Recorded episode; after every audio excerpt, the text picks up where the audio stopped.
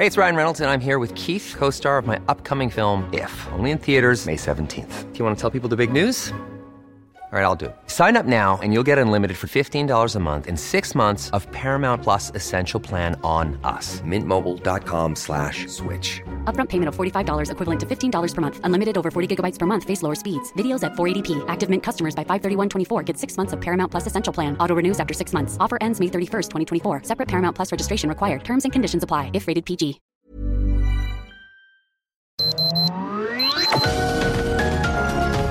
Heraldo Media Group presenta Sergio Sarmiento y Lupita Juárez.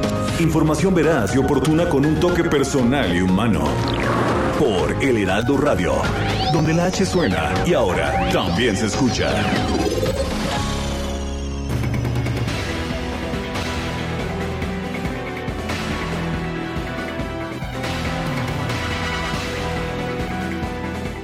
Insólito, dijo el senador de Zacatecas, coordinador de los senadores de Morena, cuando dio a conocer la orden de aprehensión en contra del gobernador de Tamaulipas. Sí, insólito por varias razones, porque lo dio a conocer un militante de Morena, no la Fiscalía General de la República. Insólito porque una decisión de la Suprema Corte de Justicia del ministro González Alcántara eh, Juan Luis González Alcántara había preservado el fuero del gobernador de Tamaulipas. Insólito porque vino acompañada la decisión con eh, la decisión también de la, Unidad de Inteligencia Financiera de congelar las cuentas de decenas de personas, familiares y también, ah, también eh, familiares y también amigos del gobernador de Tamaulipas. Una situación insólita desde muchos puntos de vista. Es esta orden de aprehensión en contra del gobernador de Tamaulipas, Francisco García Cabeza de Vaca. Y bueno, nuestro deber es tratar de aclarar todo lo insólito, todas las confusiones, todos los cuestionamientos. Por eso Doy las gracias a Santiago Nieto, titular de la Unidad de Inteligencia Financiera de la Secretaría de Hacienda, que haya aceptado tomarnos la llamada. Santiago Nieto, ¿cómo estás? Buenos días. Gracias por responder a nuestro llamado. Buenos días, este, eh, Sergio, Lupita. Un saludo a ustedes, a su auditorio. Gracias, Santiago. Buenos días. Santiago, ¿por qué se congelan las cuentas no solamente del gobernador, sino de decenas de otras personas? Bueno, eh, nosotros desde el momento de la presentación de la denuncia eh, tenemos la facultad legal de hacer un eh, congelamiento de, cuentas. Técnicamente se conoce como incorporar a la lista de personas bloqueadas a, las personas a las que se les haya detectado operaciones con recursos de procedencia ilícita. como es del, del dominio público, se presentaron estas denuncias ante la Fiscalía General de la República, que encontró elementos suficientes a su vez para llevarlas a la sección instructora eh, de la Cámara de Diputados que determinó pues la eh, eh, del desafuero del gobernador de Tamaulipas y a partir de ello, como sabemos, el ejercicio de la acción penal. por un lado, efectivamente había el Congreso de Tamaulipas planteó una controversia constitucional ante la Suprema Corte de Justicia que fue desechada y al no haber un pronunciamiento de fondo no haber un acto suspensivo por parte de la Suprema Corte, eh, la Fiscalía General de la República siguió en ejercicio de sus facultades solicitando la orden de aprehensión. Lo que hemos hecho en muchos casos de manera coordinada, particularmente con CEIDO o con la o con la eh, eh, Fiscalía Anticorrupción, es hacer el, congelamiento de cuentas al momento que se libran las órdenes de aprehensión para poder evitar que haya flujo de recursos y que eso les sirva a las personas que se encuentran prófugos de la justicia de poder este eh, tener eh, recursos para para eh, poder seguir manteniendo el recurso ilícito del sistema financiero por otro lado pues con la finalidad de que de que se entreguen no que permanezcan en ese estado de sustracción de la justicia eh, Santiago, hay quienes señalan que esto es una persecución política, que es acorralar en estos momentos electorales a un eh, pues eh, personaje de la oposición. ¿En qué momento la UIF determina que sí, que sí hay elementos, que sí se tienen que congelar las cuentas? Cuando se libra esta orden de aprehensión, ¿eso es lo que a ustedes les indica que tienen que tomar acción? la, la facultad de la unidad se puede ejercer en cualquier momento, es decir, lo podemos hacer al momento de que eh, se detecta la operación ilícita, de hecho así lo hemos hecho con el eh, con cosas eh, vinculadas con el narcotráfico, aunque no existan órdenes de aprehensión, al momento de que hay una solicitud internacional, este, que en este caso existe también, o al momento en el que, por supuesto, tenemos ya una un acuerdo con la Fiscalía General de la República o con una Fiscalía de los Estados. Al final del día se trata de un procedimiento que tiene como finalidad eh, limitar las capacidades económicas de los grupos delictivos, eh, llámese por temas de corrupción política, que finalmente es lo que está aquí en juego, el enriquecimiento ilícito, eh, una red de empresas que se encargaban de lavar dinero, de conseguir contratos gubernamentales, de generar este con información eh, privilegiada eh, negocios privados de un grupo de, de un grupo político en el estado de Tamaulipas y finalmente eso es lo que nos motivó a nosotros a generar el congelamiento de cuentas. O sea, no es, no es cuestión política. No, por supuesto que no, bajo ninguna circunstancia. Se trata pues del cumplimiento, al contrario, de las reglas del Estado de Derecho y de que pues, había existido un exceso por parte de este gobernador y de muchos gobernadores. La verdad es que tenemos un problema ahí de debilidad institucional en las entidades federativas de en muchos casos en donde no hay procesamiento eh, respecto a los actos de corrupción eh, pues de los gobiernos actuales. Entonces yo creo que eh, creo que es una una mensaje importante de la Fiscalía General de la República y que bueno finalmente se trata pues de un procedimiento de corte constitucional el procedimiento de juicio de, perdón de declaración de procedencia y pues el procedimiento de eh, solicitud de una orden de aprehensión pues para eh, detener a una persona que sea vinculada a proceso y que enfrente a los tribunales nos hemos quejado durante muchos años de la corrupción en el país y de la impunidad. Este es un caso de corrupción y de una persona que se pensaba impune. Creemos que pues, se trata eh, pues no de persecución política, sino al contrario, el cumplimiento de la ley. Ahora, el ministro Juan Luis González Alcántara, al desechar el caso, señaló que que era notoriamente improcedente, pero lo que dijo es que eh, con esta determinación no se prejuzga la culpabilidad o no del gobernador, pero que existe la oportunidad de llevar a cabo el procedimiento penal una vez que el servidor público concluya en su cargo. En otras palabras, no retiró el fuero. No es inconstitucional que se estén emprendiendo acciones legales en contra del gobernador cuando, según el propio ministro de la Corte que tomó la determinación, sigue gozando de fuero.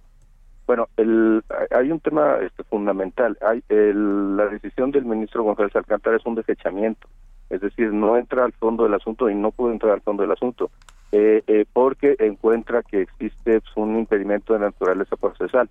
Eh, ¿Esto qué implica pues, en términos constitucionales? Que al final del día no hay una decisión de fondo respecto si, si el gobernador tiene o no tiene fuero, porque no hay una interpretación del artículo 111 constitucional. Eh, hay que recordar que el desechamiento no eh, tiene efectos suspensivos, no es un amparo, no se le concede un amparo, sino simple y sencillamente no se analiza el fondo del asunto. Hoy no sabemos, eh, en términos de nuestra propia Suprema Corte, qué significa el artículo 111 constitucional. Y el 111 constitucional lo que dice es que eh, cuando proceda, como el caso, una declaración de procedencia y se elimina el fuero de inmunidad constitucional a un gobernador, se remitirá al Congreso local para el trámite correspondiente. La pregunta es, ¿cuál es ese trámite correspondiente? Si nos vamos a la Constitución de, de Tamaulipas, yo creo que necesitamos hacer una interpretación sistemática del 111 Constitucional Federal con la Constitución de Tamaulipas, vamos a encontrar que el artículo 84 dice que eh, se designará por el Congreso del Estado un interino sustituto, en este caso sería sustituto porque estamos a mandato del gobernador de Tamaulipas, y, eh, y el eh, que señala ese artículo 84 que podrá haber un gobernador sustituto por muerte o por que se haya declarado la procedencia por violación de la constitución política de los Estados Unidos mexicanos, que fue precisamente el tema del, del desafuero. Entonces yo creo que el trámite correspondiente era que designaran un gobernador sustituto.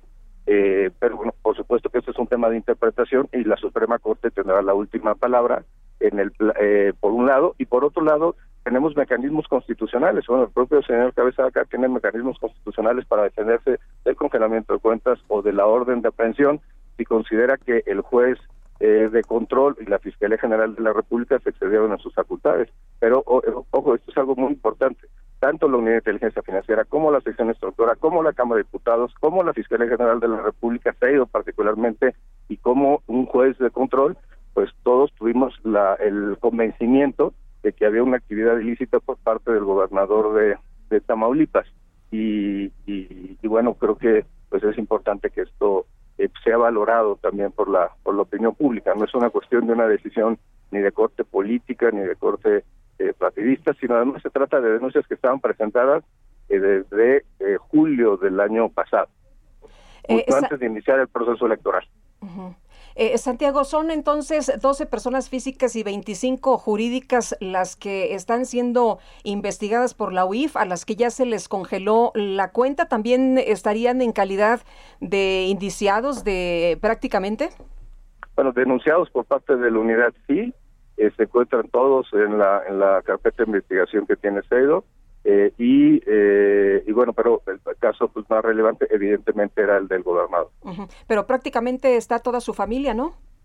Efectivamente, porque formaba parte de la red de transferencias, de pagos en efectivo, de adquisición de bienes inmuebles en el extranjero, de eh, eh pues la eh, generación de empresas que recibían recursos del gobierno de Tamaulipas, eh, y pues por tanto pues, todos fueron eh, denunciados ante la Fiscalía General de la República eh, y la Fiscalía pues ha emprendido las acciones legales contra todos ellos. Lo importante, insisto, es que en estos casos los recursos no sigan surtiendo un efecto negativo para el sistema financiero, la economía nacional y sobre todo, pues insisto que la, uno de los problemas principales de México es que los responsables no llegaban ante los tribunales creo que es importante este cambio de cambio de, actitud eh, que los eh, las personas respondan ante los tribunales y que sean los jueces como cualquier democracia. En este caso pues, serán los jueces de amparo serán los jueces penales eh, los que tendrán que resolver en última instancia este asunto. Lo que pues, queda muy claro es que tampoco yo he escuchado ningún tipo de argumento de defensa respecto a que no se cometieron este tipo de acciones de las acciones denunciadas sino el tema más bien tiene que ver con la eh, pues, posición del ministro González Alcántara. Yo respeto mucho al ministro González Alcántara, eh, por supuesto a la Suprema Corte de Justicia, pero bueno, se trata de dos procedimientos diferentes. Es desechamiento, una controversia constitucional, y al hacer desechamiento, pues finalmente no genera un análisis de fondo respecto al asunto.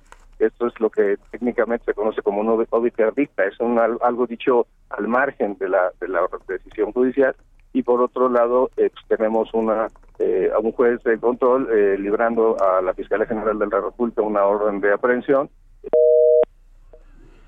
Se nos cortó la llamada con Santiago Nieto, él es titular de la Unidad de Inteligencia Financiera de la Secretaría de Hacienda nos explica las razones por las cuales se han congelado las cuentas no solamente del gobernador de Tamaulipas, Francisco García Cabeza de Vaca, sino de los miembros de su familia, todos los miembros de su familia, además de empresas, eh, de varias empresas. Eh, Santiago, eh, te perdimos un segundo. Quería hacerte la pregunta, ¿se congelan las cuentas para que el gobernador no pueda pagar una defensa legal?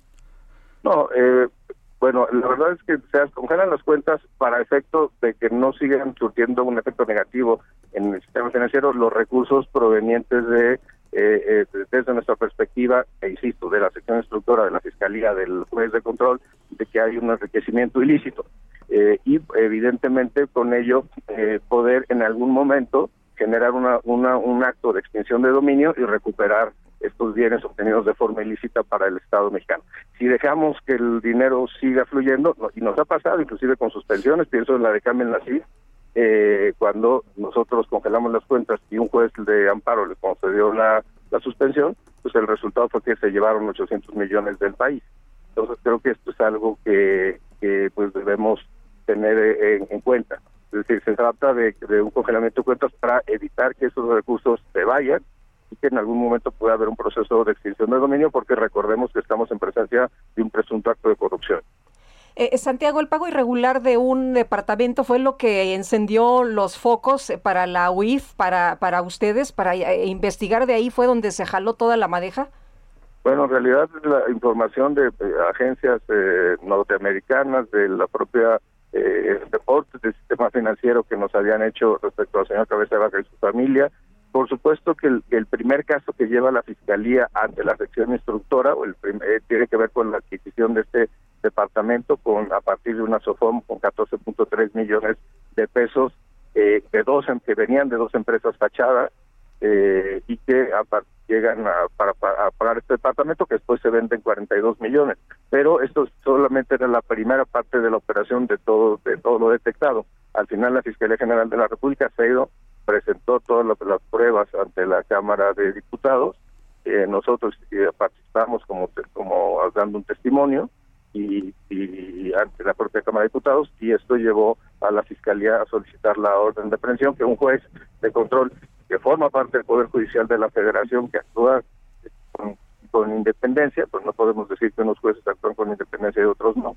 Eh, creo que eh, tuvo el el mismo criterio de la Fiscalía respecto al acreditamiento de los elementos del tipo penal, que es particular delincuencia organizada y lavado de Santiago Nieto, titular de la Unidad de Inteligencia Financiera de la Secretaría de Hacienda, como siempre. Gracias por tomar nuestra llamada. Muchísimas gracias Un abrazo. Gracias, un abrazo. Buenos días. Y en un comunicado emitido anoche, el gobernador de Tamaulipas, Francisco García Cabeza de Vaca, reclamó que la orden de aprehensión en su contra violenta la decisión de un Congreso soberano y que desoye una determinación de la Corte. Alegó una persecución política motivada por una decisión tomada en Palacio Nacional. Javier Lozano, vocero del gobernador Francisco García Cabeza de Vaca, como siempre te saludamos con gusto. Buenos días. ¿Cómo están, Sergio Gusto a ustedes, a todo el auditorio. Muy feliz jueves. Gracias. El, uh, ¿Es una persecución política, Javier? Sin duda. Sin duda, y vamos, al que le quedase alguna duda, pues nada más basta con escuchar la entrevista que le acaban de hacer a Santiago Nieto, ¿no? Para darse cuenta de las maromas que tienen que darle al asunto para explicar el por qué están procediendo como están procediendo. Y no solamente es una persecución política contra un individuo, contra un opositor, contra un gobernador legítimamente electo. Esto es un brutal golpe al federalismo, es un pisoteo a la división de poderes. Esto es algo verdaderamente vergonzoso, aberrante, dictatorial, que francamente yo se lo digo como abogado, no solamente como parte de la defensa política de mi amigo el gobernador, en quien sigo creyendo, esto a mí me parece que esto nos debería preocupar a todos porque si esta es la manera de proceder contra los adversarios del régimen, al tiempo de que te liberan cínica y abierta y descaradamente a Ovidio Guzmán, el hijo del Chapo, por instrucciones presidenciales que dejan en absoluta libertad. Ahí tienes al diputado Saúl Huerta, a ese pederasta maldito de pueblo, diputado federal y que goza de cabal esto fuero. A ver, en qué país estamos viviendo. Aquí, a pesar de que había ya una sentencia, un auto de un eh, ministro instructor en el que dijo no hay materia para una controversia constitucional porque actuó en plenitud de jurisdicción el Congreso de Tamaulipas al no homologar la resolución para quitarle el fuera al gobernador y archivó el asunto y entonces podrá ser perseguido obviamente por ese delito que se le acusaba, la tontería esta de la renta, de esto, bueno, de la, de la compraventa de un departamento de Santa Fe, sino de cualquier otro delito, una vez que termine su mandato. Es decir, no prejuzgó sobre el fondo el ministro ponente, simplemente dijo, mientras sea gobernador, tiene fuero y déjenlo en paz. ¿Y qué hizo la fiscalía?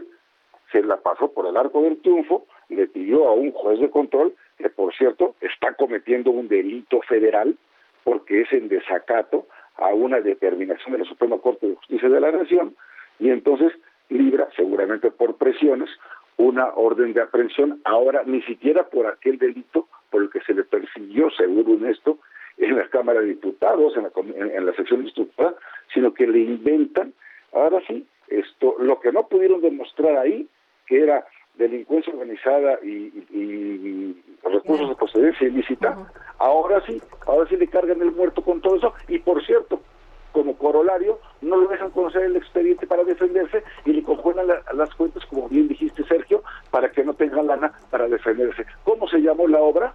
No tienen vergüenza. Eh, Javier, ayer el senador Ricardo Monreal festejó en redes sociales que se hubiera librado una orden de aprehensión, señaló que esto era insólito y bueno, incluso hablaba de que se había dado a la fuga ya el gobernador Cabeza de Vaca.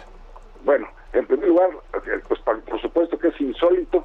cuando habíamos visto una monstruosidad de este tamaño?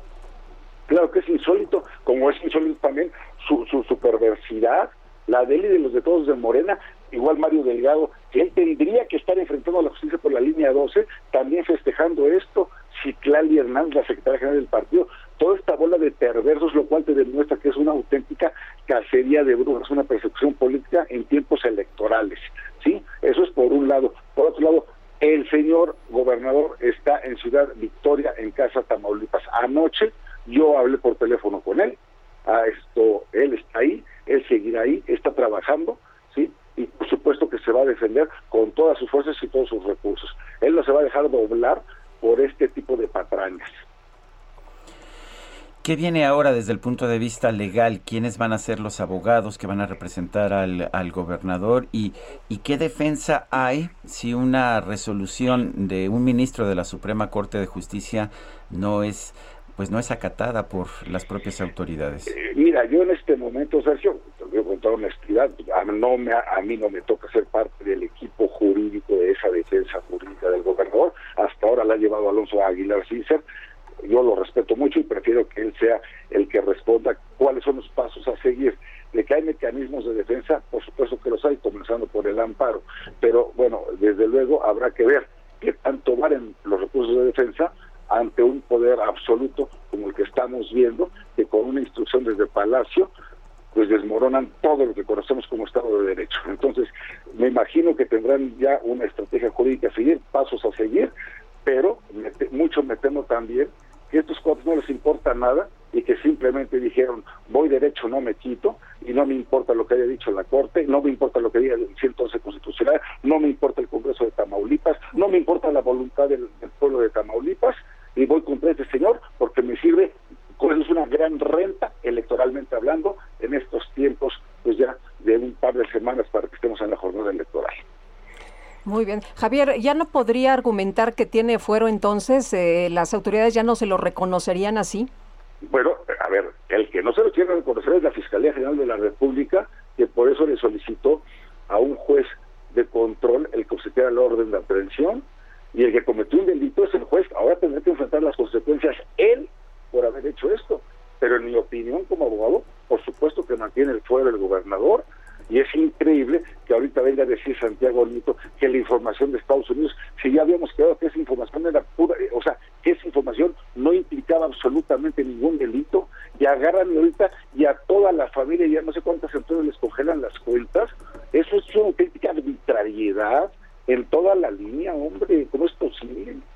Eh, tengo entendido, de hecho, que no se puede girar una orden de aprehensión en contra de un funcionario que tiene fuero, Pues que no. incluso estaría violando la ley y que se haría acreedor también a sanciones.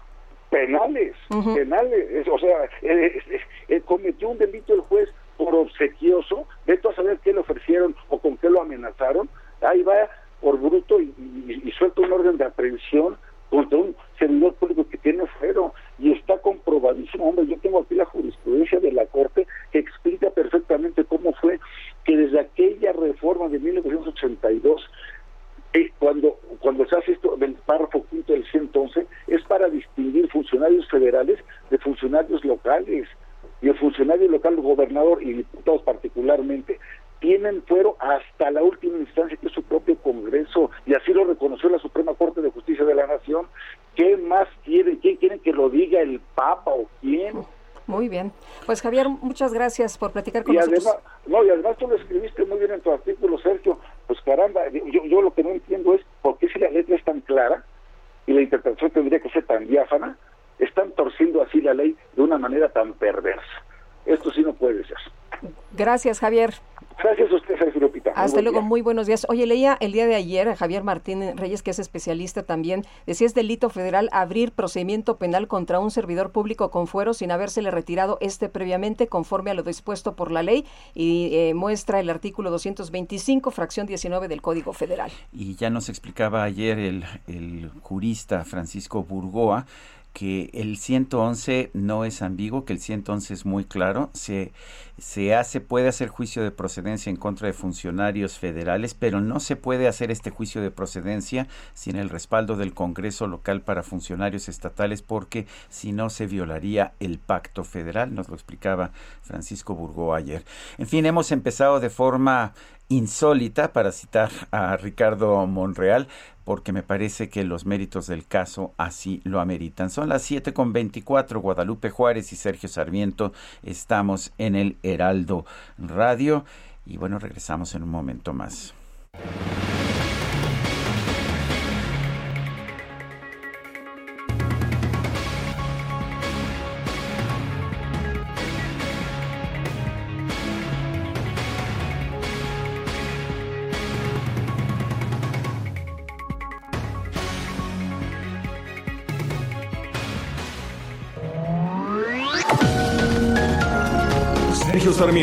Lupita Juárez quieren conocer tu opinión, tus comentarios o simplemente envía un saludo para ser más cálida esta mañana. Envía tus mensajes al WhatsApp 5520 109647.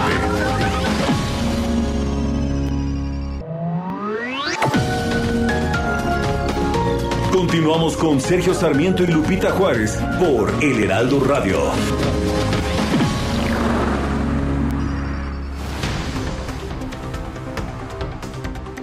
Son las 7 de la mañana con 30 minutos. Tenemos un resumen de la información más importante de este jueves 20 de mayo del 2021.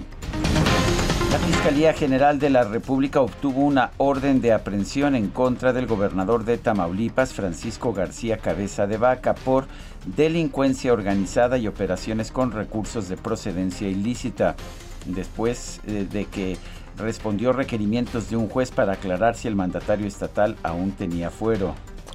El titular de la Unidad de Inteligencia Financiera, Santiago Nieto, ordenó congelar las cuentas bancarias del gobernador García Cabeza de Vaca por presuntas operaciones con recursos de procedencia ilícita de él y de su red de alrededor de 32 personas. En este espacio del Heraldo Radio, Santiago Nieto aseguró que las acciones de la UIF en contra del gobernador de Tamaulipas no son una persecución política.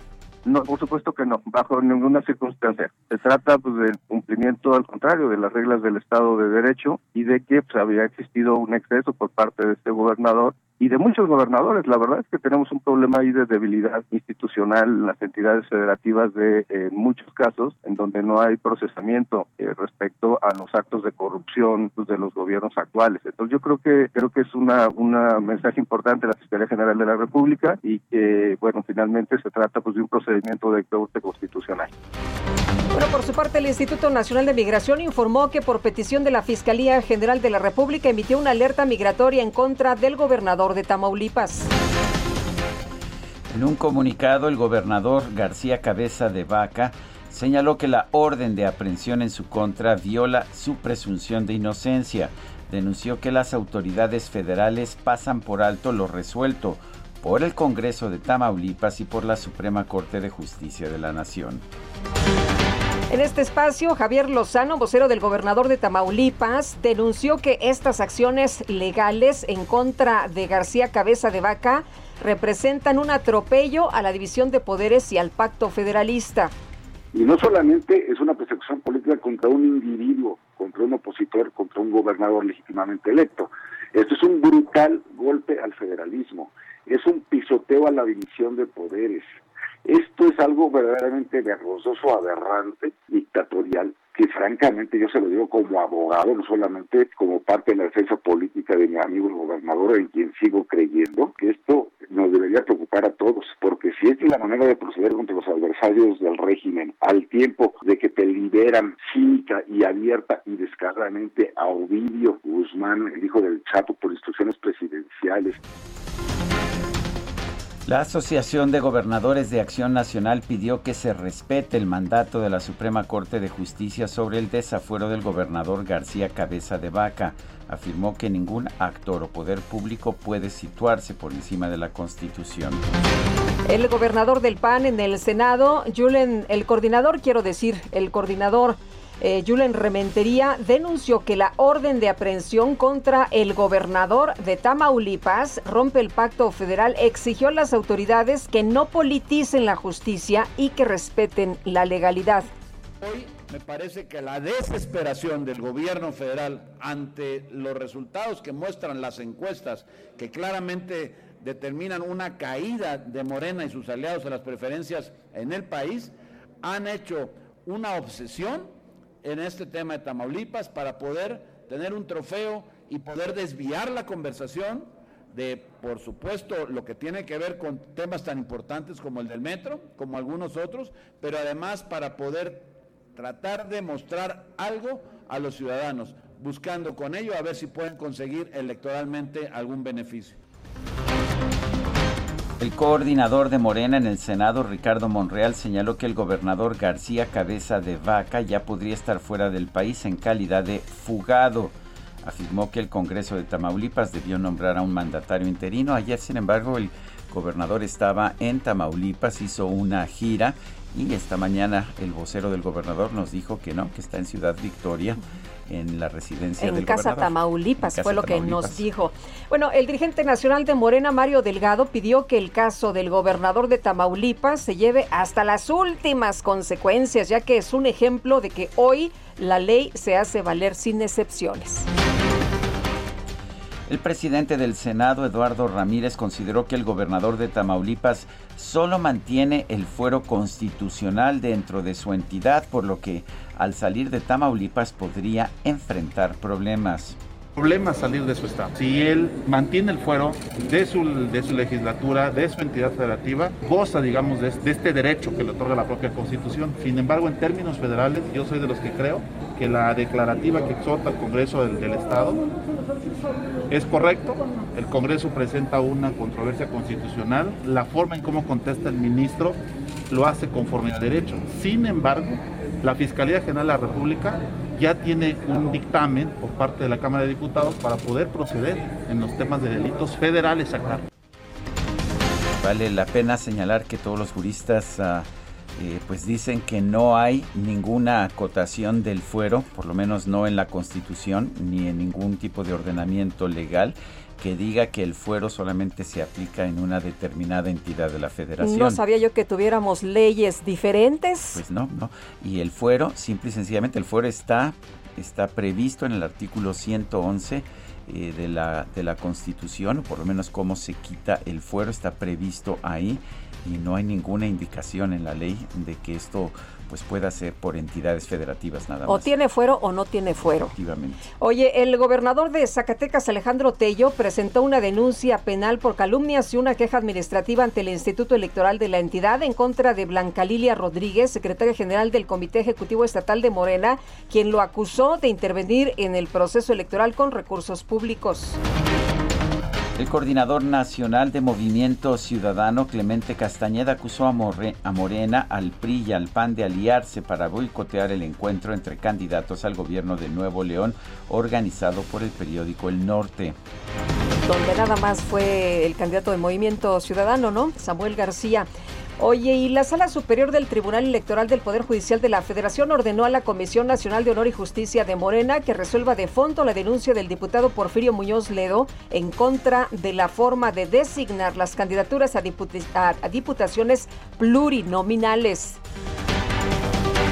Cinco de los siete magistrados de la Sala Superior del Tribunal Electoral del Poder Judicial de la Federación rechazaron la solicitud del magistrado presidente José Luis Vargas de dar a conocer el sentido de sus votos antes de las sesiones públicas del organismo.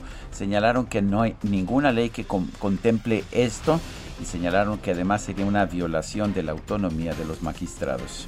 Y la Secretaría de Seguridad Pública de Oaxaca informó que el candidato del PRI a concejal del Ayuntamiento de Mariscala de Juárez, Jairo Hernández, sufrió un ataque armado cuando salía de su casa con su familia. Su hijita, menor de edad, resultó herida de gravedad.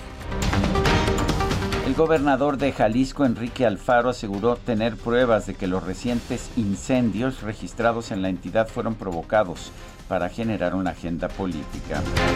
Y la Secretaría de Energía solicitó una prórroga para acatar el fallo del juez federal Juan Pablo Gómez Fierro sobre la suspensión provisional otorgada el 7 de mayo en contra de la reforma a la ley de hidrocarburos.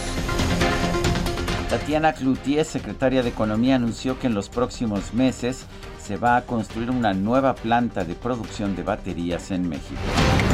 El delegado de programas para el desarrollo en Aguascalientes, Aldo Ruiz, informó que ya se investiga por lo menos dos casos de mujeres que presuntamente fingieron estar embarazadas para acceder a la vacuna contra el COVID-19.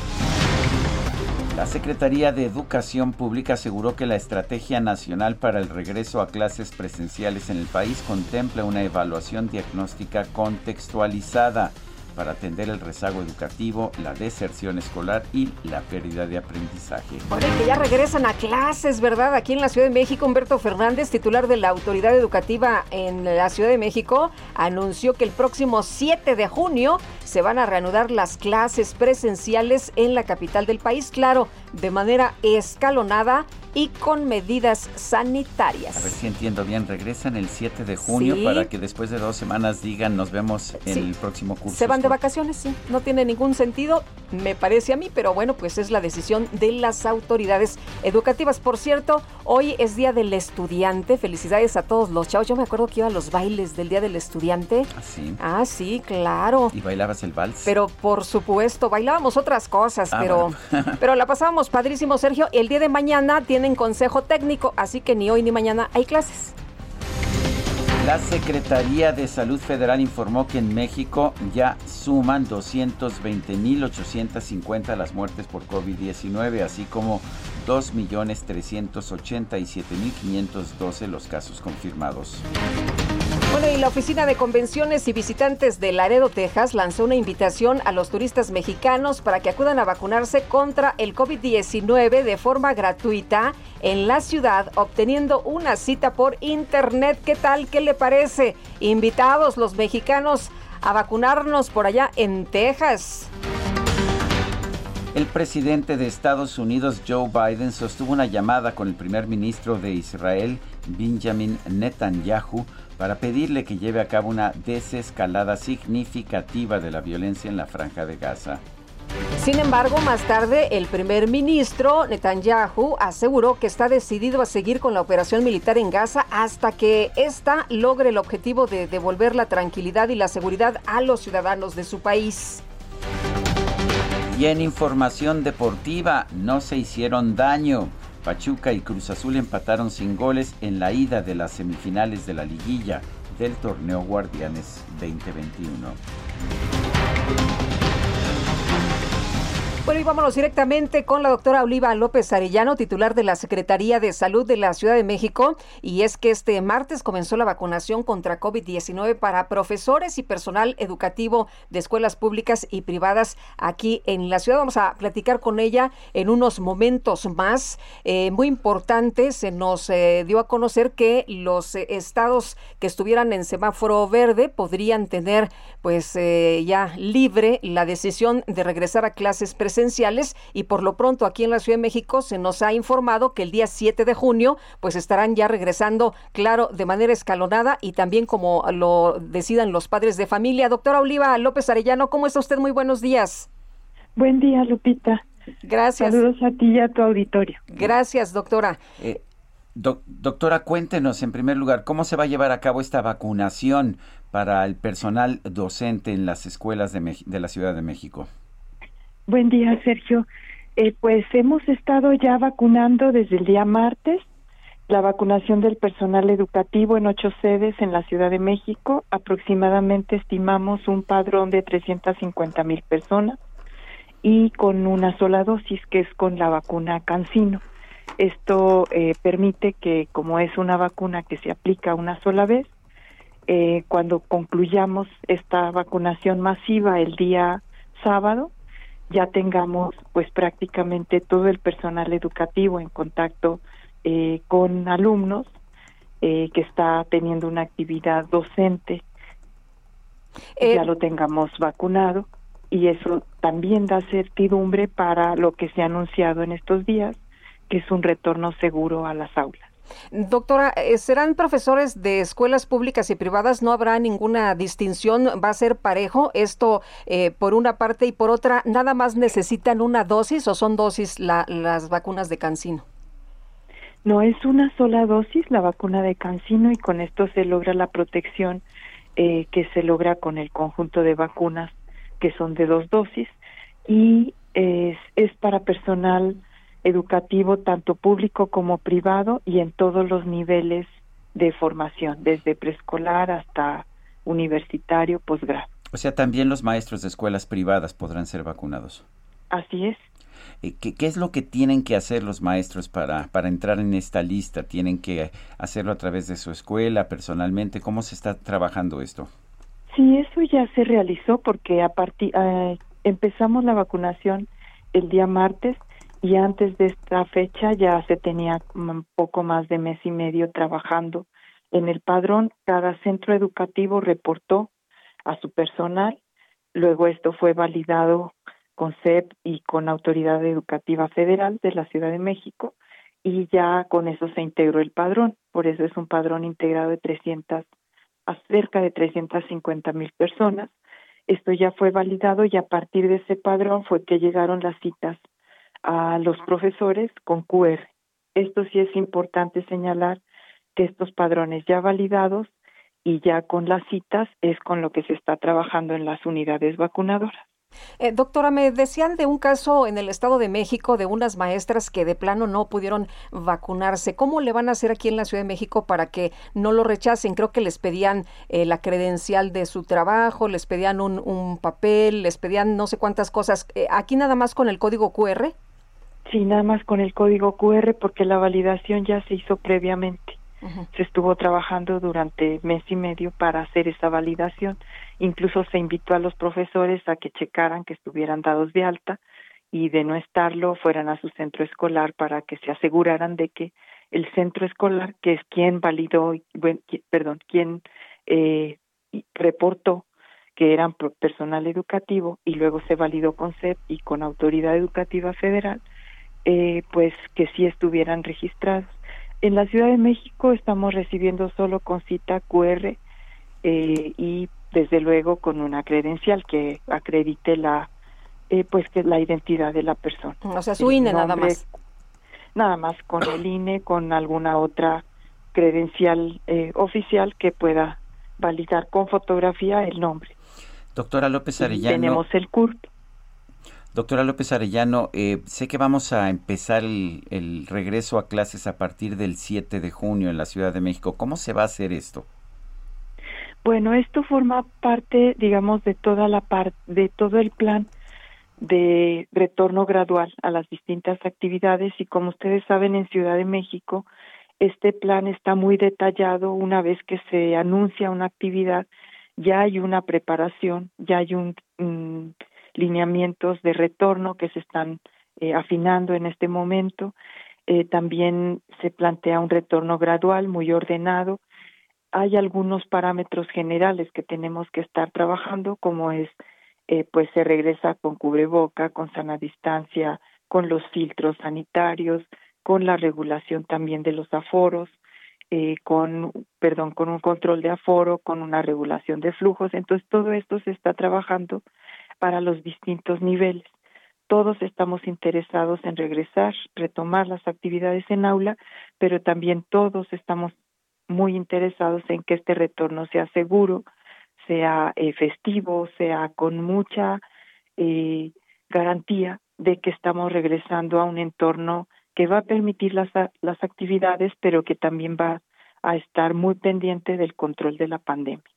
Si me permite una última pregunta antes de despedirnos, eh, el cubrebocas, hay eh, eh, pues eh, información de que en algunas escuelas se puede utilizar del material que quiera, en otras pues los niños eh, se lo podrán quitar. ¿Cuál es la indicación de la Secretaría de Salud? ¿Es obligatorio el cubrebocas en las escuelas? El cubrebocas será un elemento más para eh, con, seguir conteniendo, mitigando la pandemia.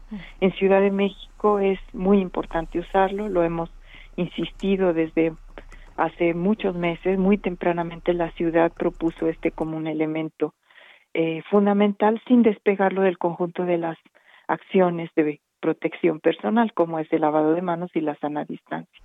También las áreas ventiladas, esto es muy importante. Entonces, la recomendación va a ser uso de cubrebocas, por supuesto, y para personal no médico eh, puede ser un cubrebocas eh, reusable, eso recomendamos, eh, de tela, no tiene problema que sea de tela. El, la, aquí lo importante es utilizarlo correctamente, que tape nariz y boca, que no se toque constantemente, que se lave las manos la persona cuando se lo coloca, cuando se lo quita. Bien, pues doctora, muchas gracias por platicar con nosotros esta mañana. Muy buenos días. Con mucho gusto. Buen Hasta luego. Oliva López Arellano, titular de la Secretaría de Salud de la Ciudad de México. Y en 26 municipios del Estado de México comenzó la aplicación de la segunda dosis de la vacuna contra COVID-19 a adultos mayores de 60 años. También empiezan las primeras dosis a quienes tienen de 50 a 59 años en tres demarcaciones. Ricardo de la Cruz Musalem es subsecretario general de Gobierno y encargado de la logística de aplicación de la vacuna contra el COVID-19 en el Estado de México. Señor subsecretario, ¿cómo está? Buenos días. Buenos días, Sergio Lupita. Como siempre, un gusto saludarlos y estoy a sus órdenes. Gracias, buen día. A ver, cuéntanos, ¿en dónde, eh, digo, no nos tiene que dar todos los nombres de los municipios, pero más o menos en dónde se aplican las segundas dosis y dónde empieza la vacunación de los de 50 a 59 años? Bueno, sí, eh, comentarles que en la semana empezamos más de 26 municipios. Al día de hoy llevamos 89 municipios vacunados con esquema completo, es decir, primera y segunda dosis adultos mayores de 60. También estamos paralelamente en la estrategia de vacunación de 50 a 59, en el cual ya iniciaron en ocho municipios y seis de ellos ya están concluidos. Los seis que ya están concluidos, tres de ellos son municipios de los más grandes que tenemos en el estado, que es Nesa, Ecatepec y Toluca, y esto pues nos ha ayudado también en ir avanzando. El día de ayer también comentarles que concluyó la vacunación para personal del sector educativo. Eh, llevamos aplicadas al día de ayer un poco más de 311 mil dosis a maestros. Sin embargo, ayer eh, terminó la aplicación formal, pero vamos a mantener dos centros, uno en Toluca y otro en Ecatepec, para aquellos maestros o personal educativo que eh, tuvieron algún problema, algún tipo de rezago, podrán acudir también el día de hoy y mañana. Así es que vamos avanzando en la estrategia de vacunación y comentar que en el tema del personal educativo, nosotros también hemos considerado que ahí hay adultos mayores de 60 y adultos mayores de 50 que ya recibieron eh, la vacunación, pero por, eh, por su edad. Eh, Ricardo, ¿cómo le hacen las personas que van por la segunda dosis? ¿Cómo se enteran cuál es el módulo? ¿Cómo se enteran si ya les toca? Bueno, hay varios sistemas. Uno de ellos, evidentemente, es a través de la comunicación social. Los medios de información como ustedes nos ayudan, se emiten boletines, pero también eh, Bienestar de nivel federal hace una convocatoria con respecto a los primeros que nosotros eh, tuvimos inoculados, así se enteran. Y bueno, hemos registrado en todos los municipios que hemos vacunado en el orden de arriba del 93, 94% de las personas que regresan por la segunda dosis, lo cual eh, es muy bueno, es un número muy alto y estos son los medios que, que nosotros usamos. De cualquier manera, también se hace perifoneo, eh, nosotros estamos vacunando también, igual que en la primera vez, en esquemas de adultos postrados, hemos ido también a asilos, a casas de día, y bueno, esto nos permite tener una mayor cobertura. Eh, ¿Qué pasa con las personas que no se pueden aplicar la segunda dosis cuando les corresponde? ¿Hay otra oportunidad más adelante? Sí, sí hay una oportunidad, pero hay que recordar que la segunda dosis tiene una vigencia.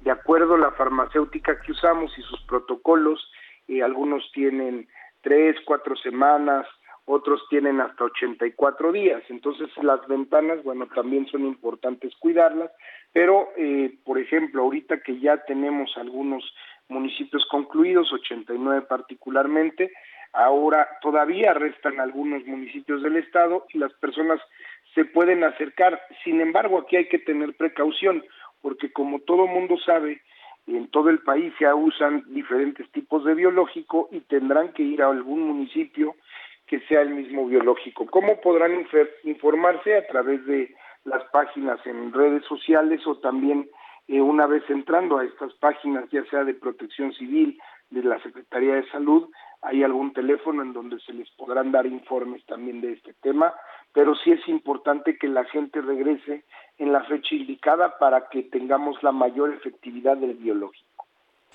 Yo quiero agradecerle eh, Ricardo de la Cruz Musalem, subsecretario general de Gobierno, encargado de la logística de aplicación de la vacuna en el Estado de México, el haber conversado con nosotros. Sergio Lupita, siempre agradecidos que nos presten un espacio para informar a la gente. Gracias, buenos días. Bueno, pues son las 7 de la mañana con 54 minutos. Le recuerdo nuestro número para que nos mande usted mensajes por Twitter. Es el 55 2010 9647. Repito, 55 20 10 96 47. Mándenos sus comentarios. Me gustaría saber qué piensa del tema de la orden de aprehensión en contra del gobernador de Tamaulipas. Guadalupe Juárez y Sergio Sarmiento estamos aquí a sus órdenes para escucharlo y para tratar de entender lo que está sucediendo.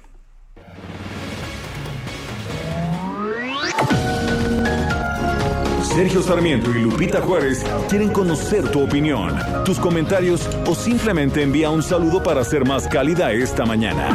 Envía tus mensajes al WhatsApp 5520 109647.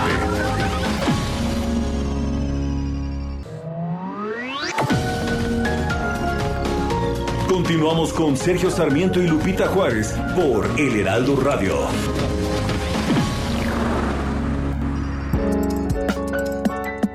Este 20 de mayo en México se celebra el Día del Psicólogo, ya que un día como hoy, pero de 1937, fue entregada la primera licencia para ejercer esta profesión en nuestro país.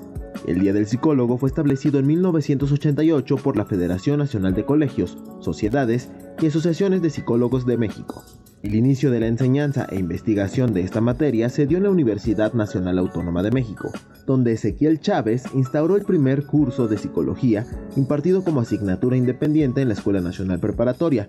En 1924 se estableció como doctorado y para 1930 como maestría.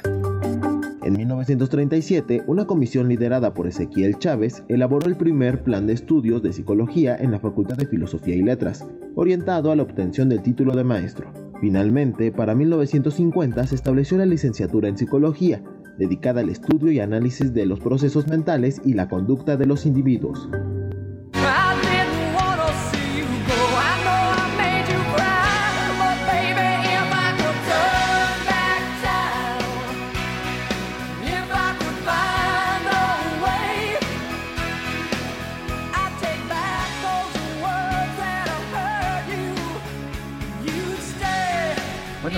Poquito tarde por las circunstancias del programa de hoy, pero ya estamos escuchando a Sherilyn Sarkisian, o sea, Cher.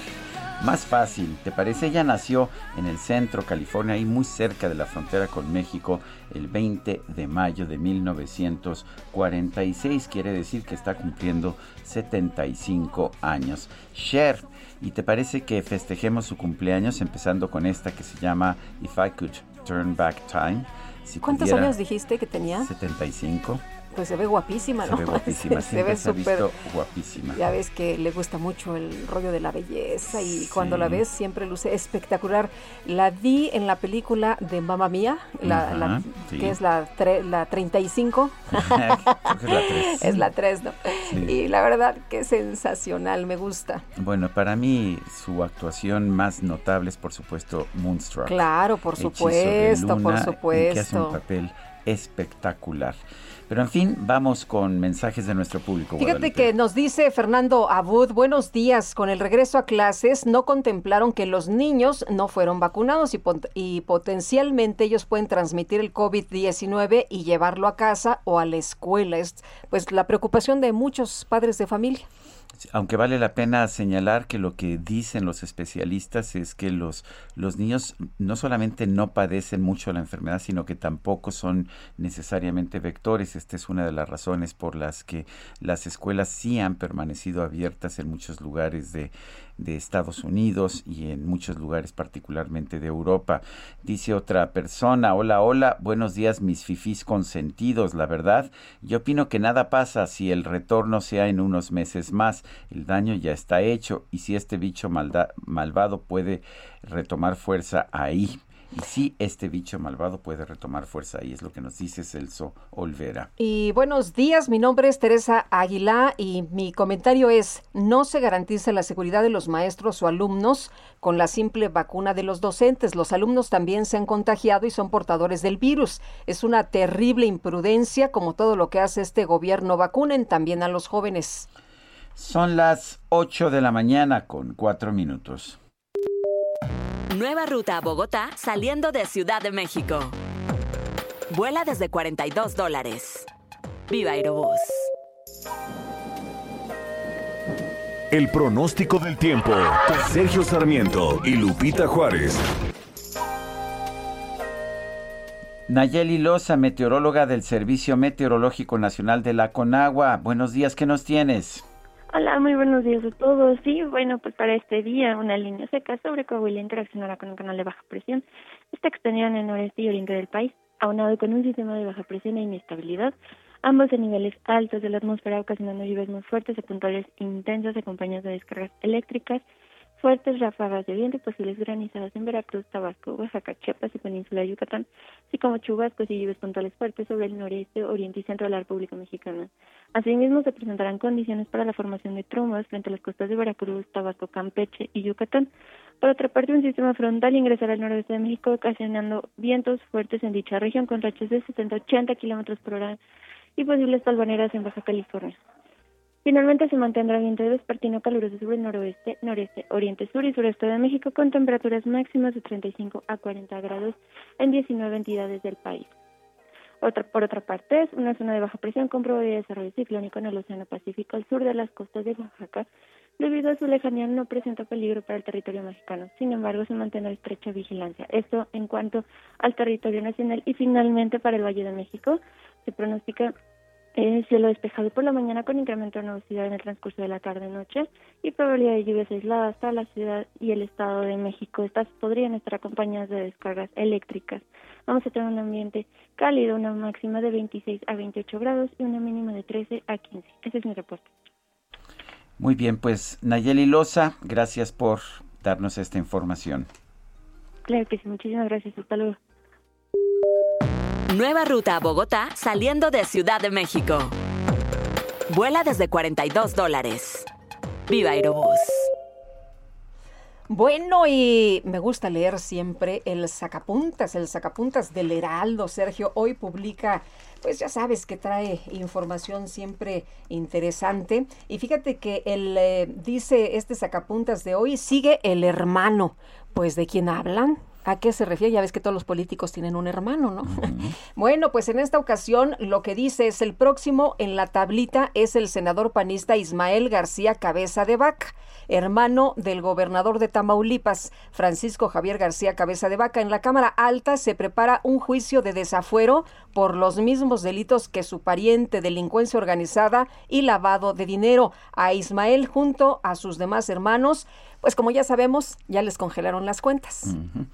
Y vale la pena señalar que cuando los acusaron de delincuencia organizada, la misma Cámara de Diputados, y nos lo explicaba Pablo Gómez, diputado de Morena, pues no encontraron que hubiera elementos para probarlo, pero pues ahora resulta que ya hay una orden de aprehensión, a pesar de que los propios diputados morenistas no encontraron pruebas de esta acusación de delincuencia organizada.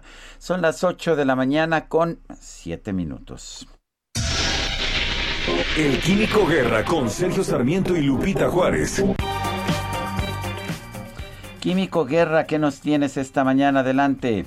Pues que sucedieron cosas mientras nosotros estamos aquí tan ocupados con la política, ¿verdad? Y toda esta cuestión que nos tiene cautivados. Fíjense que el día de ayer se separó el mayor iceberg del mundo que se tenga historia y se desprendió una masa eh, a partir de la plataforma flotante llamada Rune. Es una gran plataforma que colinda con el mar de Wedel en lo que es la parte noroeste de la Antártida, la que da hacia la Argentina, digamos, ¿no? Para que lo ubiquemos. Fíjense nomás, Sergio Lupita, este iceberg tiene un área de 4.320 kilómetros cuadrados. ¿Es eso mucho o poco? Pues fíjense que el área total de la Ciudad de México es de 1.485 kilómetros cuadrados. O sea, este iceberg tiene dos veces, más de dos veces el tamaño total de la Ciudad de México, imagínense. Imágenes de satélite tomadas por la misión Copernicus, ¿verdad? Que está formada esta misión por dos satélites de órbita polar que observan la Antártida, incluso sus regiones remotas durante todo el año. Esta eh, masa fue eh, bautizada como A76 y tiene una cantidad de agua que serviría, por ejemplo, para regar toda la República Mexicana varias veces para que nos demos cuenta de la magnitud. Este iceberg, desde luego, eh, se separa porque se está deshielando, ¿no? La Antártida y está provocando una entrada masiva de agua dulce al agua de mar, lo cual cambia la salinidad del agua de mar, está cambiando las densidades y puede ser, hay sugerencias, por ejemplo, por la Sociedad Geográfica Internacional, de que esto podría eh, modificar la, el cambio en la densidad, la velocidad con la que están moviendo las corrientes submarinas de agua, que sabemos que es el mecanismo que tiene la Tierra, Sergio Lupita, para estar compensando los excesos de temperatura. Por ejemplo, nuestra corriente del Golfo, que le mandamos con mucho gusto a los ingleses, que les permite que no, no haya mucha nieve, que tengan una, una temperatura más agradable que en el continente europeo, este, esta corriente del Golfo está sacando el calor del Golfo de México cerca del Ecuador y lo está llevando hacia una región más fría en cerca de Inglaterra. Es la forma en que la Tierra compensa mucho lo de las temperaturas.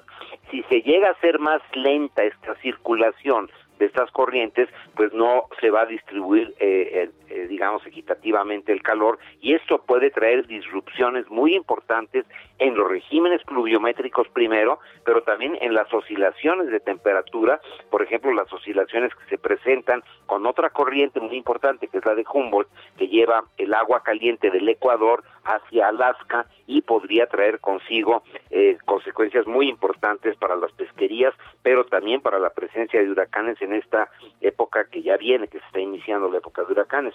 Son fenómenos importantes que están sucediendo, por eso la insistencia del presidente Biden, que muchos líderes no lo han tomado en cuenta, de que estos temas son prioritarios.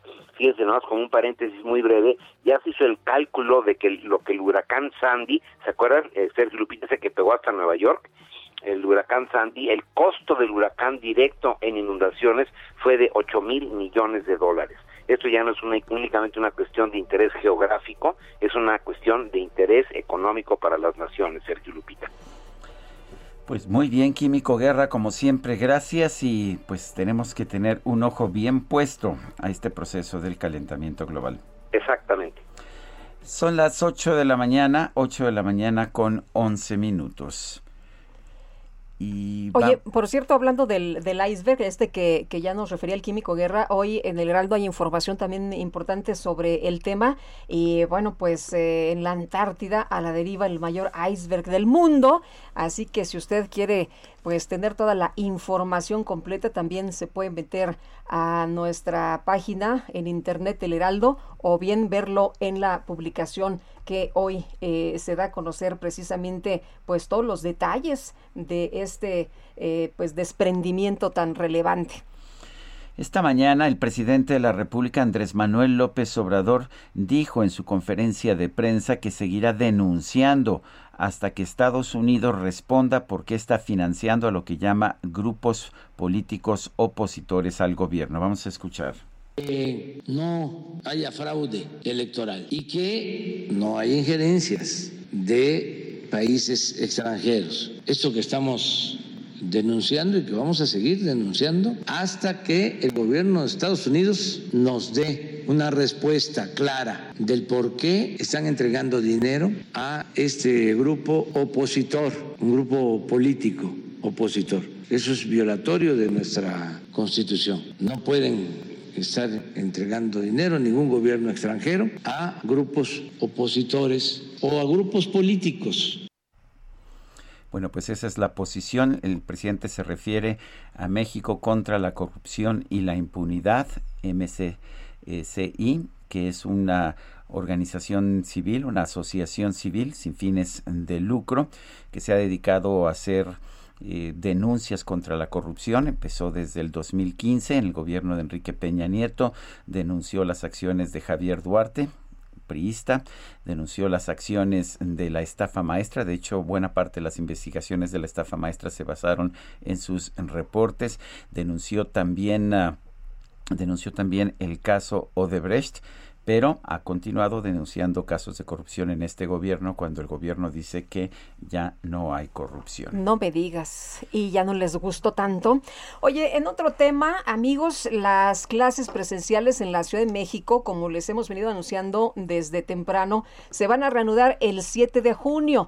También en las escuelas privadas, ¿cuál será el protocolo? Yo tengo entendido que de algunas escuelas privadas ya han estado haciendo algunas eh, acciones, ya tienen un plan piloto, ya hay presencial, eh, por ejemplo, para actividades extraescolares, también para algunas actividades y algunas materias. Alfredo Villar, presidente de la Asociación Nacional de Escuelas Particulares, gracias por platicar con nosotros de este tema. Muy buenos días. Muy buenos días, me da mucho gusto saludarlos. Eh, ¿cómo, ¿Cómo ven ustedes esta propuesta para regresar a clases el 7 de junio? ¿La ven apresurada? ¿La ven razonable? ¿Qué, qué piensan ustedes? Creo que es una de las decisiones que se van a tomar más acertadas, precisamente porque llevamos dos ciclos escolares perdidos, va más de un año sin, sin clases presenciales y el gran problema que está causando a toda esa generación estas nuevas generaciones de la comunidad educativa. Son 37 millones de estudiantes que están detenidos, que se pues, tienen grandes problemas. Eh, ¿Qué pasa con el futuro de ellos, su desarrollo? Hay un retraso tanto en sus facultades físicas y mentales de los estudiantes, sobre todo que están en plena formación, y entonces lo que se tiene que hacer es qué es, eh, qué decisiones se deben tomar, creando las nuevas condiciones para las clases eh, presenciales y poniendo en práctica todos los protocolos precisamente y ver qué es lo que se puede hacer. Eh, lamentablemente nada más se está haciendo aquí en unas cuantas estados como la Ciudad de México que va a ser, como Campeche, etcétera, pero debe ser ya en toda la República Mexicana para que todo sea ya una cosa en la que vayamos viendo qué condiciones hay, qué es lo que tenemos que hacer, que las autoridades den todas las facilidades para ver las matrículas de los alumnos. Casi siete millones de estudiantes ya no se inscribieron en el ciclo 2021. ¿Qué es lo que va a suceder en estos momentos? Por eso es importante que ya se inicie toda, todas estas actividades para que vayamos ya viendo las nuevas condiciones, vayamos buscando las soluciones y que haya algo que realmente eh, de soluciones a ese retraso que hay en el sistema educativo. Alfredo, las escuelas privadas están listas para recibir ya los alumnos, ya tienen el protocolo. Tengo entendido que en algunas se han estado haciendo algunos pilotos. Efectivamente, eh, se empezaron ya a abrir escuelas particulares en todos los niveles en toda la República y las, las condiciones han estado exactas, perfectas. ¿Por qué? Porque no ha habido un solo contagio en ninguna escuela eh, se están eh, aplicando todos los protocolos, tanto de la Secretaría de Salud como de la Secretaría de Educación Pública, y hemos adicionado también protocolos de escuelas de, Europa que están que están muchísimo mejor toda esta situación. Entonces, todo eh, está habiendo una gran reacción de parte de los padres de familia, de los mismos alumnos que están ya cambiando sus sus actitudes, etcétera, porque hay problemas ya emocionales, problemas de salud, de problemas de todo, se detuvo el desarrollo armónico de todos los estudiantes, ¿no? Entonces, de todas sus facultades. Entonces, allí es precisamente lo importante que ya empecemos a iniciar. Alfredo, eh, ¿qué piensa de que este retorno a clases empiece el 7 de junio? Ya es casi al final del periodo escolar. ¿No es, ah, ¿no es un poco insensato hacerlo así, em, empezar a regresar a clases cuando ya se está acabando el curso? Precisamente para ir ya eh, solucionando problemas que se tienen, ver qué problemas hay, qué condiciones hay, precisamente para empezar a buscar soluciones para que en el siguiente ciclo escolar que ya iniciaremos en agosto eh, esté en las mejores condiciones y no empezar hasta agosto para ir retrasando cada vez más. Eh, Alfredo, em, ¿ustedes creen que ya debería regresar todo el país entonces a las clases presenciales? Sí, inclusive hacemos un llamado a todos los gobernadores para que no estén sujetos nada más a improvisaciones, a ver qué es lo que se puede hacer, sino que tomen sus propias decisiones. Cada estado tiene sus propios recursos, sus propias necesidades, su propia cultura. Entonces, que cada uno, que todos ya inicien no no que les vaya diciendo el subsecretario de Educación, ya pueden porque ya pueden eh, iniciar esto. Puras ocurrencias, la inclusive la educación a distancia fue una ocurrencia que eh, retrasó precisamente el desarrollo armónico del sistema educativo. Muy bien, pues muchas gracias por conversar con nosotros esta mañana. Muy buenos días. Gracias, les agradezco muchísimo. Hasta, luego. En la línea telefónica el doctor Luis Humberto Fernández, titular de la Autoridad Educativa Federal en la Ciudad de México. Doctor Fernández, ¿cómo está? Buenos días. Buenos días, pues muy contento de saludarles. Gracias, doctor. Eh, doctor, cuéntenos cómo se va a llevar a cabo este regreso a clases. Eh, entiendo que hay toda una serie de medidas sanitarias, pero pues también se requiere de organización y en qué condiciones están las escuelas públicas para este retorno a clases en la Ciudad de México. A ver, eh, primero que nada, pues estamos regresando porque tenemos unas condiciones de seguridad que nos dan mucha confianza de aquí a que acabe la semana prácticamente el 100% de las maestras, maestros y personal de apoyo estarán vacunados. Esto prácticamente en ninguna parte del mundo se regresó a clases con eh, la totalidad del personal educativo vacunado. Lo segundo es que la evolución de la epidemia pues ya nos permite eh, ser optimistas de que el 7 de junio tendremos ya las posibilidades de regresar a clases. Y por el otro lado, en la parte que, de infraestructura, desde hace un par de semanas estamos ya interviniendo en las escuelas, el gobierno de la ciudad, las alcaldías, este, ya llevamos más de 600 escuelas eh, que, se están interviniendo para estar eh, en condiciones dignas y limpias, además de que desde el fin de semana pasado y eh, hasta que sea el inicio de clases estaremos teniendo equipos de limpieza con los cuales la comunidad nos estamos poniendo de acuerdo para tener las escuelas en estas condiciones. Eh, ahorita difiere un poquito, no, no se trata ocurrencia, es un trabajo muy organizado, es un trabajo que implica muchísimo esfuerzo, que se ha planeado con mucho tiempo y que básicamente está basado en, decisiones este, pues muy, muy razonadas y muy fundamentadas. Doctor, si algún padre de familia está preocupado y no quiere llevar a su niño, ¿lo puede hacer? ¿Puede seguir con eh, clases a distancia? Ah, es una pregunta muy importante. Todos estamos viviendo una circunstancia muy difícil, estamos viviendo un momento de mucha incertidumbre y es natural que se generen estos temores.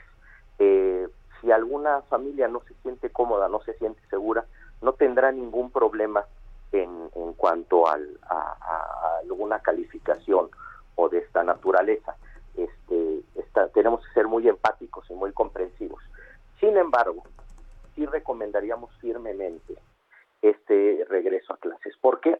Porque las niñas y niños ya llevan año prácticamente casi un año y medio fuera de clases. Entonces es muy importante esta convivencia, esta oportunidad de regresar cuando menos un mes a clases nos da la posibilidad de reencontrarnos, de iniciar un proceso de resiliencia, de volver a tener esta comunidad y finalmente, si ustedes platican con las niñas y los niños, todos tienen mucha esperanza en volverse a encontrar con sus compañeras y compañeros, con sus maestras y maestros, y además de, sobre todo, retomar la ruta de los aprendizajes presenciales y poder mitigar los daños eh, educativos que pudo haber tenido la pandemia. Eh, hay quien señala que si bien los maestros pueden ser vacunados, los niños no están siendo vacunados y que ellos pueden ser vectores de infección. ¿Usted qué opina? A ver, país del mundo, ninguno, ha regresado a clases con la totalidad de la población vacunada. Ninguno. Aquí, ¿cuál es la, la alternativa? Dejar que termine el ciclo y esperarnos a que inicie el otro. Pues creo que debemos de aprovechar la posibilidad de reencontrarnos. Obviamente en una condición como la que estamos no hay opiniones correctas ni incorrectas, todas se deben de platicar, pero también hay que decir que estamos haciéndolo en las mejores condiciones de seguridad para el regreso a clases. Uno, nuevamente con los maestras y maestros vacunados, en un momento epidemiológico en el cual nos da mucha seguridad. Somos de los últimos países en el mundo en reabrir las escuelas. Entonces, además, no solo eso, eh, en la Ciudad de México prácticamente ya se concluyó la vacunación de 60 y más, se va muy avanzado en las 50 y más, y este, además, pues ya están abiertos los centros comerciales, o sea, ya es, o sea, los mismos que te dicen esto, pues los ves caminando en un centro comercial. Entonces, pues yo creo que tendrías que, tendría uno que tener mucha congruencia y mucha pertinencia en, en, por qué decir que la escuela y no y, y las otras actividades, sobre todo cuando hemos sido demasiado demasiado cuidadosos y precavidos en no tener un regreso precipitado. Entonces, es natural que haya estas incertidumbres, es natural que haya estos temores, sin embargo, las condiciones de seguridad pues son las mejores en lo que la adversidad nos permite. Doctor Luis Humberto Fernández, titular de la Autoridad Educativa Federal en la Ciudad de México, gracias por esta conversación.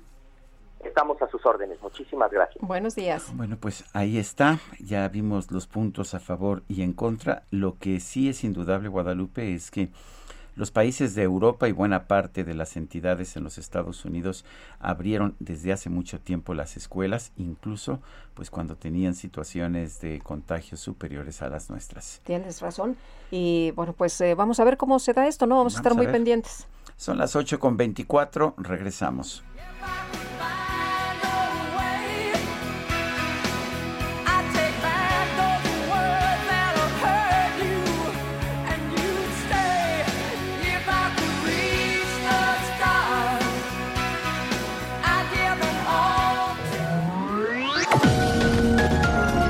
Sergio Sarmiento y Lupita Juárez quieren conocer tu opinión, tus comentarios o simplemente envía un saludo para ser más cálida esta mañana. Envía tus mensajes al WhatsApp 5520 109647.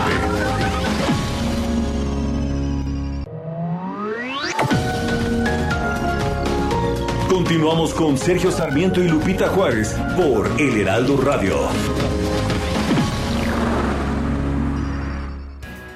Jaque Mate con Sergio Sarmiento.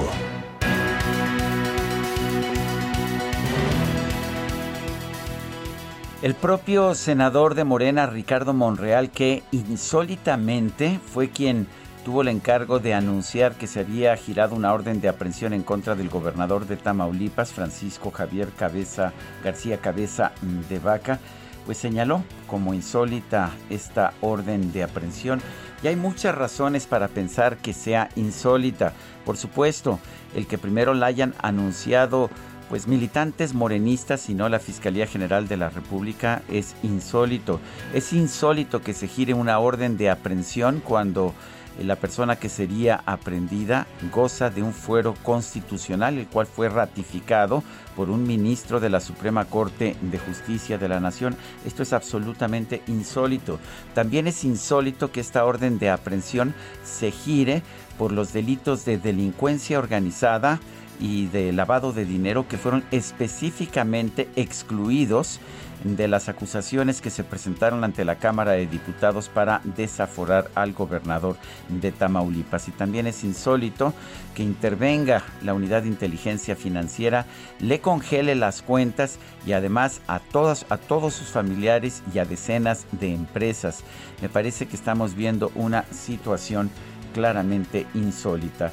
El uh, gobernador de Tamaulipas dijo que esto es una persecución política. Se usa la justicia, señaló, para perseguir y amedrentar a los opositores y ciudadanos críticos del gobierno y de su partido, sobre todo cuando la preferencia electoral de los ciudadanos va en franco declive. La verdad es que a mí las encuestas no me dicen que la preferencia electoral por Morena esté en franco declive, pero el número de insólitos, para citar al senador Ricardo Monreal que se han acumulado en este caso, pues sí permiten sugerir que se trata de una persecución política y no de un acto de justicia. Yo soy Sergio Sarmiento y lo invito a reflexionar.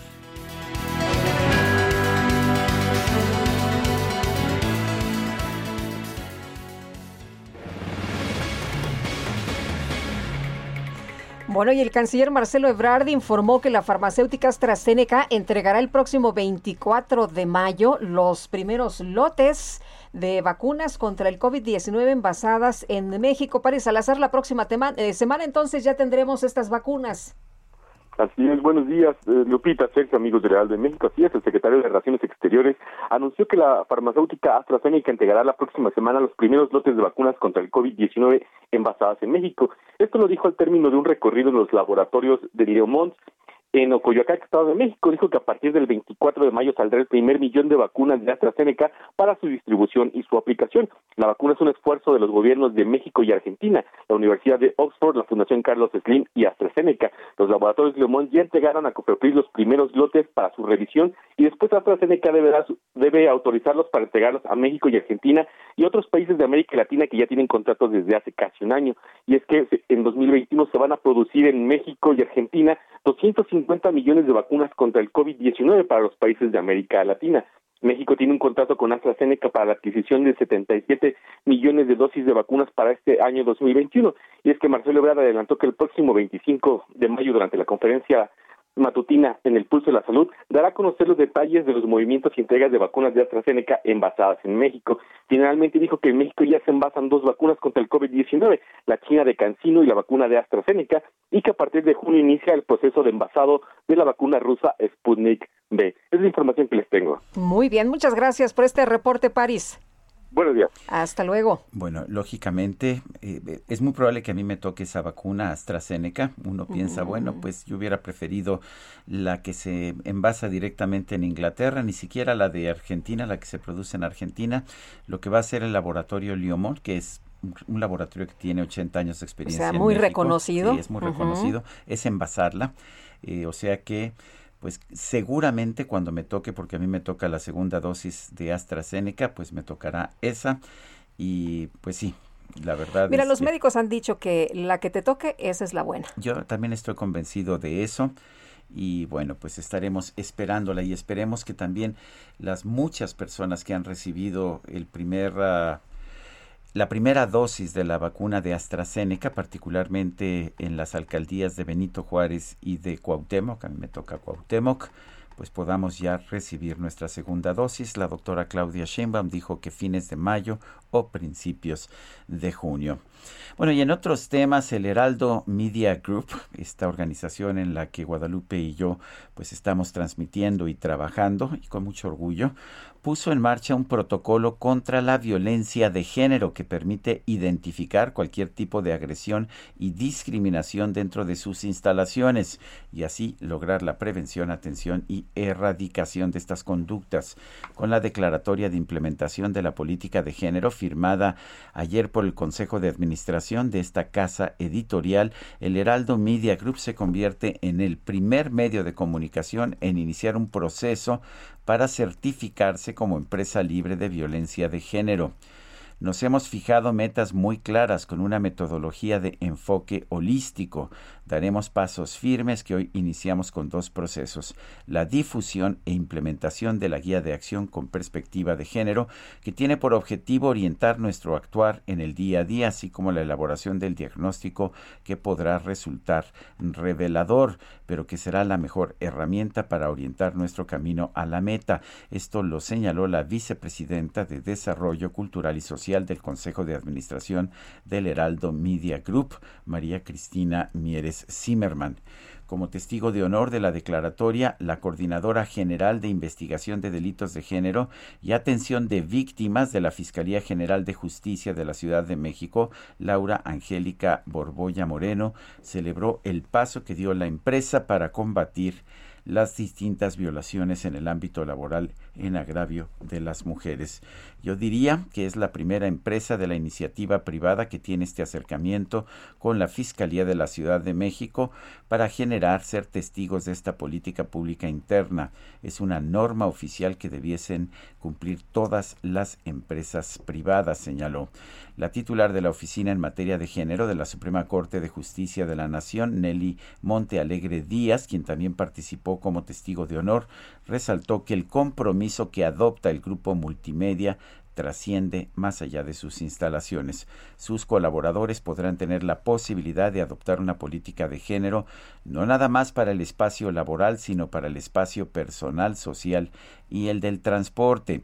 Esto hay que celebrarlo, reconocer esta iniciativa, sobre todo porque hay estudios muy serios que dicen cómo las políticas de género tienen un efecto más allá de neutralizar una situación de violencia. La gente es más productiva. Pues interesante, Sergio, esto que han eh, dado a conocer el Heraldo es eh, pues eh, este protocolo contra la violencia de género y la verdad me siento muy contenta, me da gusto trabajar en esta empresa libre de violencia que da certeza a las mujeres y en general pues a todos a todos los que trabajamos aquí.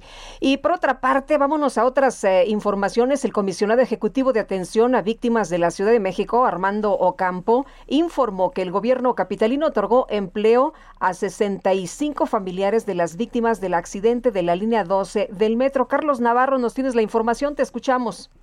Buenos días, Sergio Lupita. Les saludo con gusto a ustedes, el auditorio, y comentarles que un total de 65 familiares de las víctimas del colapso del viaducto elevado de la línea 12 del metro recibirán empleos como parte de los apoyos del gobierno de la Ciudad de México. El comisionado ejecutivo de atención a víctimas de la Ciudad de México, Armando Campo, informó los avances sobre este plan. Escuchemos. Hemos eh, generado medidas de asistencia eh, como están viendo en la pantalla, que esto implica el otorgamiento inicial de empleo a 65 familiares de las víctimas sensiblemente fallecidas. Hasta este momento hemos eh, generado 61 empleos en el gobierno de la Ciudad de México. 23 de ellos ya como tal formalizados, ya se incorporaron y 38 están en un proceso de formalización. Asimismo, se han generado cuatro ingresos al sector privado, de los cuales Tres ya están formalizados y uno se encuentra en proceso. De los 38 que se encuentran en proceso de contratación, se trata de sueldos entre los 9 mil y 10 mil pesos mensuales. Los empleos que se otorgarán en la administración pública local son de carácter administrativo en áreas como finanzas, cultura, salud, entre otras. En el caso de los empleos dentro de la iniciativa privada, tres ya fueron contratados y uno más se encuentra en proceso de entregar su documentación para ser contratado. Por otra parte, comentarles que la directora general de Seguridad Vial y Sistemas de Movilidad Urbana Sustentable, Fernanda Rivera, informó que los próximos días se fortalecerá una campaña enfocada a mejorar conductas que actualmente son de riesgo entre conductores, esto con el objetivo de proteger a las y los ciclistas específicamente. Es por ello que se busca concientizar en seis puntos claves a los conductores. Escuchemos. ¿Cuáles son estas conductas? Manejar sobre los límites de velocidad, rebasar con poca distancia a los ciclistas, se nos olvida que hay que dejar metro y medio de distancia, o no permitirnos ocupar un carril completo, ir con el celular o ir distraído, invadir las ciclovías o la infraestructura ciclista que ha construido la ciudad en esta administración, dar vueltas sin ceder el paso tanto a peatones como a ciclistas y abrir la puerta sin fijarse. Sergio Lupita, la información que les tengo. Muy bien, muchas gracias, Carlos. Hasta luego, buenos días. Son las 8 de la mañana con 41 minutos. Reporte Metro con Ana Moreno. Ana Moreno, ¿qué nos tienes esta mañana desde el Metro? Hola, muy buenos días, Lupita, Sergio, un saludo a todo su auditorio. Les informo que al momento se presenta afluencia baja en las líneas 4 y 6 con un intervalo de 7 minutos aproximadamente. Las líneas que presentan afluencia moderada son las 5 y las 7 con avance continuo y las que presentan afluencia alta son la 1, 2, 3, 8, 9, A y B. Su intervalo entre cada tren es de 4 minutos aproximadamente. Les sugerimos a las personas usuarias que tomen provisiones. Y por otro lado, también comentarles que para evitar retrasos en el servicio es importante que no arrojen basura a las vías, ya que esta puede provocar cortocircuitos o un accidente. E invitarlos a mantenerse informados del estado de la red en nuestras redes sociales oficiales, arroba MetroCDMX en Twitter, Facebook e Instagram. Esta es la información, que tengan un excelente día. Gracias, Ana. Hasta luego, buen día, Sergio. Bueno, y Jorge Andrés Castañeda, nuestro analista político, ¿cómo estás? Muy buenos días. Muy buenos días, Lupita, ¿cómo estás? Bien, afortunadamente. ¿De qué nos platicas esta mañana? Bueno, me gustaría hacer una breve mención a un reporte que salió esta semana publicado por la Agencia Internacional de Energía, en el que trazan una hoja de ruta para que el mundo en 2050 pueda vivir en un escenario de emisiones netas cero, es decir, que ya no se emitan más gases de efecto invernadero. Este reporte señala que estamos ante la última oportunidad de evitar una verdadera catástrofe climática. Eh, ya no está a la vuelta de la esquina, ya no son pronósticos catastrofistas, esto ya es una realidad. Y para hacer esto, eh, la Agencia Internacional de la Energía, entre una serie de hitos, más de 400 hitos de aquí a los próximos 30 años, señala como lo más importante acelerar la transición al uso de energías renovables. Dice eh, enfáticamente que ya el mundo ya no debe invertir un peso más en la explotación, el desarrollo de energías fósiles como el petróleo o el carbón, sino abocar todos sus esfuerzos en las energías renovables, eh, en particular la solar y la eólica, para que en el 2050 un 90% de la energía que consumimos en el mundo provenga de fuentes renovables. Esto implica una de las transformaciones más grandes de las que se tiene memoria. Estamos hablando de algo eh, a la par de la revolución industrial o de la invención del motor de combustión interna que va a cambiar por completo la estructura económica de todos los países. Eh, esto implica inversiones de más de 4 billones, en, millones de millones de dólares al año a nivel global para 2030, o sea, ya a la vuelta de la esquina. Y estas nuevas inversiones van a traer consigo una serie de nuevos trabajos, de nuevas profesiones, y otras van a desaparecer, como pasa en este tipo de transiciones económicas. Bueno, lo que vemos es esta señal en el mundo que ya es inequívoca y el rumbo que están tomando los países, lo vemos en China, lo vemos en Estados Unidos, lo vemos en Europa, lo vemos incluso eh, en países en de desarrollo como en América Latina, y de repente volteamos a ver la política de este gobierno y es absolutamente anacrónica y parece que viven en un universo paralelo. Mientras el mundo habla de parar las inversiones en energías fósiles. Aquí le aventamos dinero a una refinería que ya va a costar 50% más de lo que nos dijeron, que no va a estar lista y que si alguna vez la terminan va a perder dinero todos los días. Seguimos inyectando dinero a Petróleos Mexicanos, que es una empresa que tiene los días contados, con ese nivel de deuda y con los prospectos de la energía petrolera en el mediano plazo, no es una solución viable. Hay que ver cómo parar la hemorragia, pero no se puede seguir aventando dinero bueno detrás del mal. Y por último, lo que hacemos es inhibir y desincentivar por completo la inversión en energías renovables. México estaba en un camino de inversión, eh, digamos, muy importante, sobre todo en energía solar en el norte del país, y con la cancelación de las subastas a largo plazo, con los cambios que se quieren hacer a la ley de la industria eléctrica, lo que hemos hecho es parar por completo cualquier tipo de inversión en este sector. Entonces, pues otra vez parece que somos la persona que va en el periférico en sentido contrario y piensa que todos están locos, pero quizá deberíamos de voltear a ver en qué carril estamos yendo. Muy bien, pues Jorge Andrés, muchas gracias como siempre, muy buenos días. Muy buenos días a ti y un saludo a todo el auditorio. Hasta luego. Son las 8 de la mañana, 8 de la mañana con 46 minutos. Oye, me quedé pensando en esta reflexión de Jorge Andrés. El presidente sigue insistiendo en sus obras, ¿no? El presidente, pues, eh, lo que todos los días dice en su conferencia, eh, que ya después la gente no investiga, muchos de ellos, pues, están en el día a día y no se pues no se ponen a pensar un poquito más allá si va a haber dinero, si no va a haber dinero. Lo que eh, la frase que el presidente dice es con la que con la que se queda uno muchas veces y bueno, pues eh, es ahí el, eh, uno de los puntos que tendríamos que estar analizando y reflexionando. Y hoy, por cierto, vuelve a insistir el presidente, dice que el, el Aeropuerto Internacional Felipe Ángeles tendrá un costo de 75 mil millones de pesos que va a estar listo para el 21 de marzo del 2022 pero eso, eh, eso es muy importante, pero, pero la frase que, que seguramente se va a discutir el día de hoy es la que dijo y la que él siempre posiciona, ¿no? Para que la gente siga hablando del tema. Será el más moderno y de lo mejor del mundo. Bueno, en otros temas, en la Cámara de Representantes de los Estados Unidos se ha decidido establecer una comisión para investigar los disturbios del pasado 6 de enero, estos disturbios en la capital del país, en que pues hubo una irrupción violenta en el Capitolio, la sede del Congreso de la Unión. Lo más interesante es que 35 representantes republicanos eh, pues desafiaron, eh, desobedecieron las órdenes de los líderes del partido y del propio expresidente Donald Trump para unirse a los representantes demócratas y tomar la decisión de establecer esta comisión con un voto de 252 a favor contra 175 en contra. El expresidente Trump había pedido a los republicanos que votaran en contra de esta trampa demócrata. Y bueno, no, no parece, sin embargo, que esta iniciativa pueda ser aprobada por la Cámara Alta del Congreso, ya que pues el líder de los senadores republicanos la, la, ha considerado inaceptable y está pidiendo a todos los senadores republicanos que se unan para rechazarla.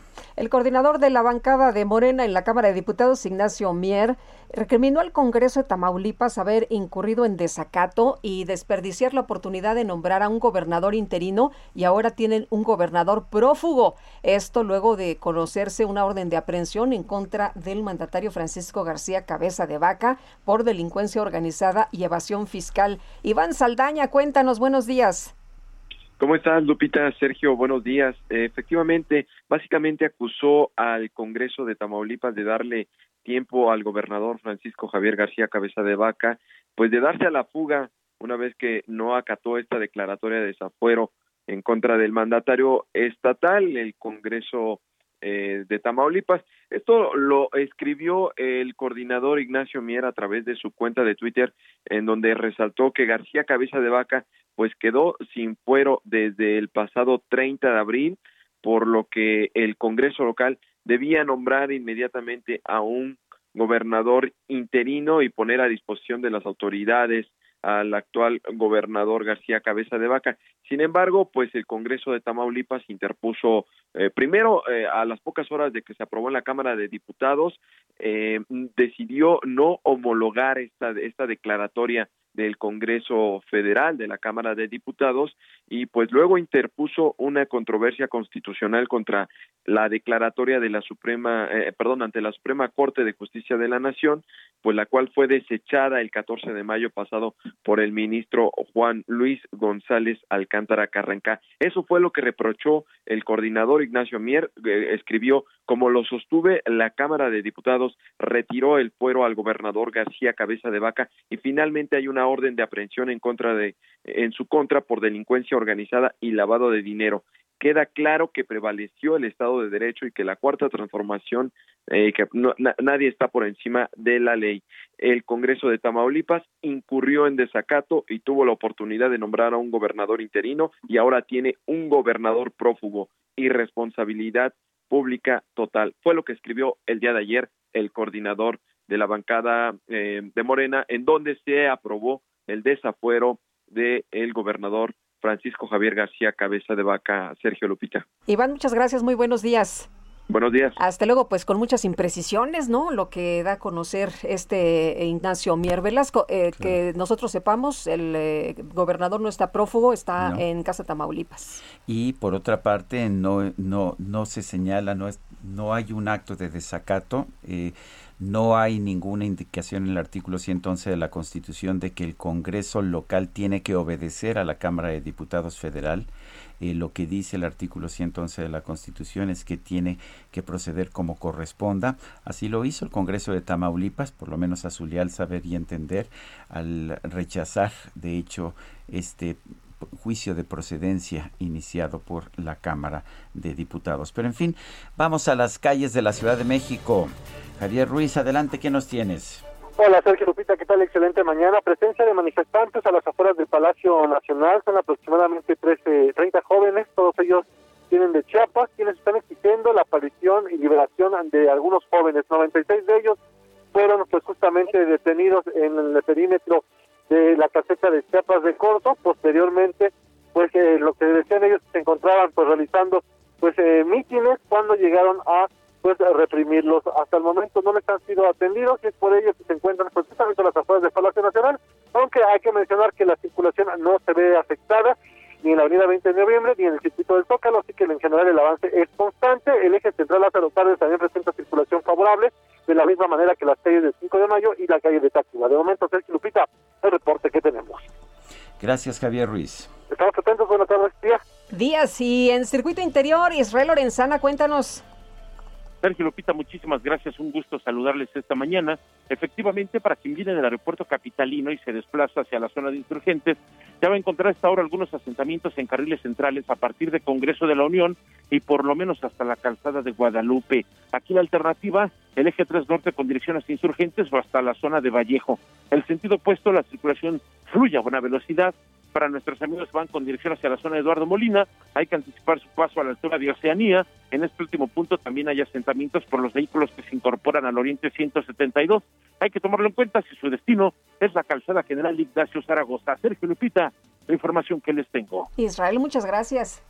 Hasta luego. Hasta luego.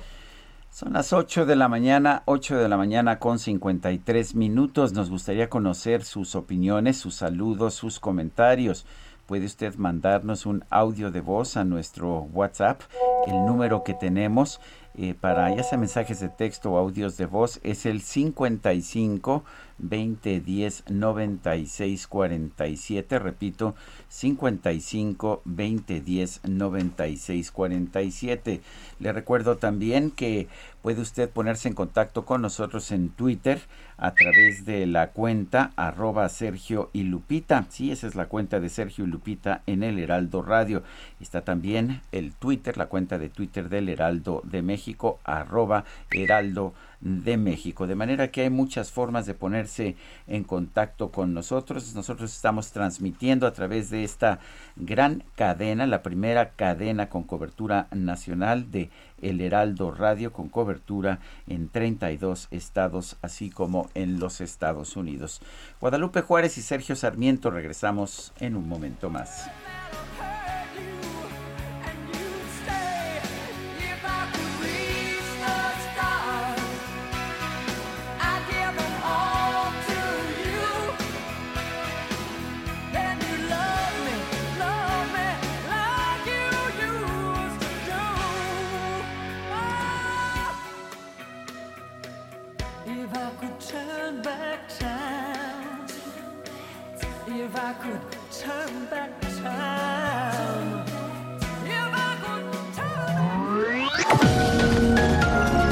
Sergio Sarmiento y Lupita Juárez quieren conocer tu opinión, tus comentarios o simplemente envía un saludo para ser más cálida esta mañana. Envía tus mensajes al WhatsApp 5520 109647.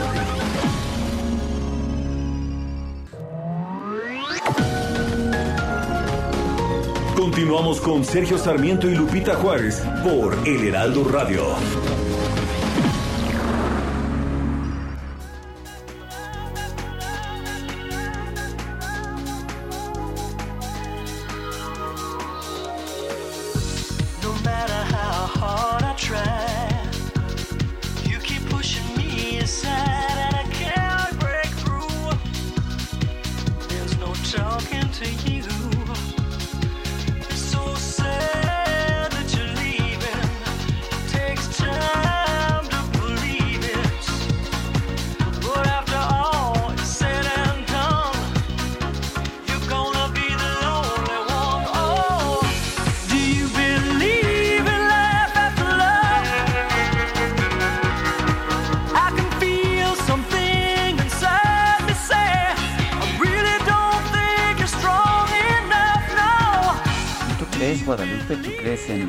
Después del amor? Yo creo que sí. Sí, sí hay vida estamos después del vivos, amor. Estamos seguimos vivos. O sea, a pesar de que a pesar de los amores Y mira pasados, estos muchachos también. Bueno, yo los veo muy muy fiesteros, este, no sé si están prestándole atención a la filosofía de la canción de Cher, a quien estamos recordando hoy en su en su cumpleaños. Dicen que es su maestra. es su maestra. Sí, imagínate nada más. Mujerón, mujerón Cher y la estamos escuchando con gusto el día que cumple 75 años. Y tenemos mensajes esta mañana. Araceli Vázquez dice, hola mis estimados amigos del Heraldo Sergio y Lupita, espero que por su medio eh, nos ayuden. Se necesitan donadores de sangre o negativo para el joven Jorge Luis Luna Vázquez. Está internado en el Hospital General. Muchas gracias por el apoyo y nos deja sus datos la señora Araceli Vázquez. Los posteamos en nuestras redes para que ustedes se puedan comunicar directo con ella. Dice, dice otra persona, la profesora Marisa Valle, primeramente, habías dicho que se regresaría a clases cuando estuviéramos en semáforo verde. Ya para el 7 de junio ya estaremos en verde, entonces son videntes. ¿Por qué dijo que los profesores estamos extremadamente ansiosos de ingresar? ¿Por qué no esperan a que la población esté un poco más inmune? Y bueno, pues... Ah, eso es lo que nos está señalando la profesora Marisa Valle. O sea, que los funcionarios no hablen por todos los profesores, ¿no? Eso es lo que nos está queriendo decir. Hoy una persona del auditorio nos dice, ah, no, no es persona del auditorio, son nuestros compañeros aquí de la producción. Tenía cuatro años cuando salió esta canción, Believe. bueno. ¿Quién es este nuestra productora? Nuestra, no, hombre, es que pura chiquillada pues, aquí. Eh, pues, así es. Ah, no, no tengo que usar esas palabras, van a decir que soy, ya sabes. ¿Qué estás discriminando? conservadora. Eso es. Del pasado. Ah, te refieres a los chiquillos y chiquillas. ¿Qué tal? O la chiquillada, ¿no? Bueno, eh, eh, del jefe Diego. Vámonos hasta España, si te parece bien. Patricia Alvarado, nos tienes información importante. Cuéntanos, muy buenos días, tardes por allá. Hola Patricia.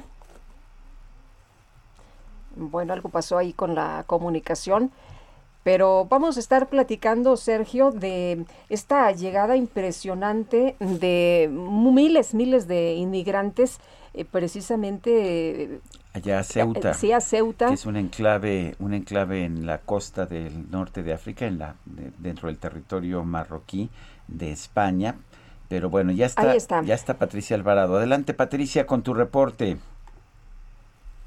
Hola. No, algún problema estamos teniendo porque no, no nos, eh, no nos escucha. Bueno, eh, me, me, preguntaban hace un momento quién es este juez que giró la orden de aprehensión en contra del gobernador de Tamaulipas, quien goza todavía de fuero. Bueno, pues es el maestro eh, el maestro Iván Aarón Seferín Hernández.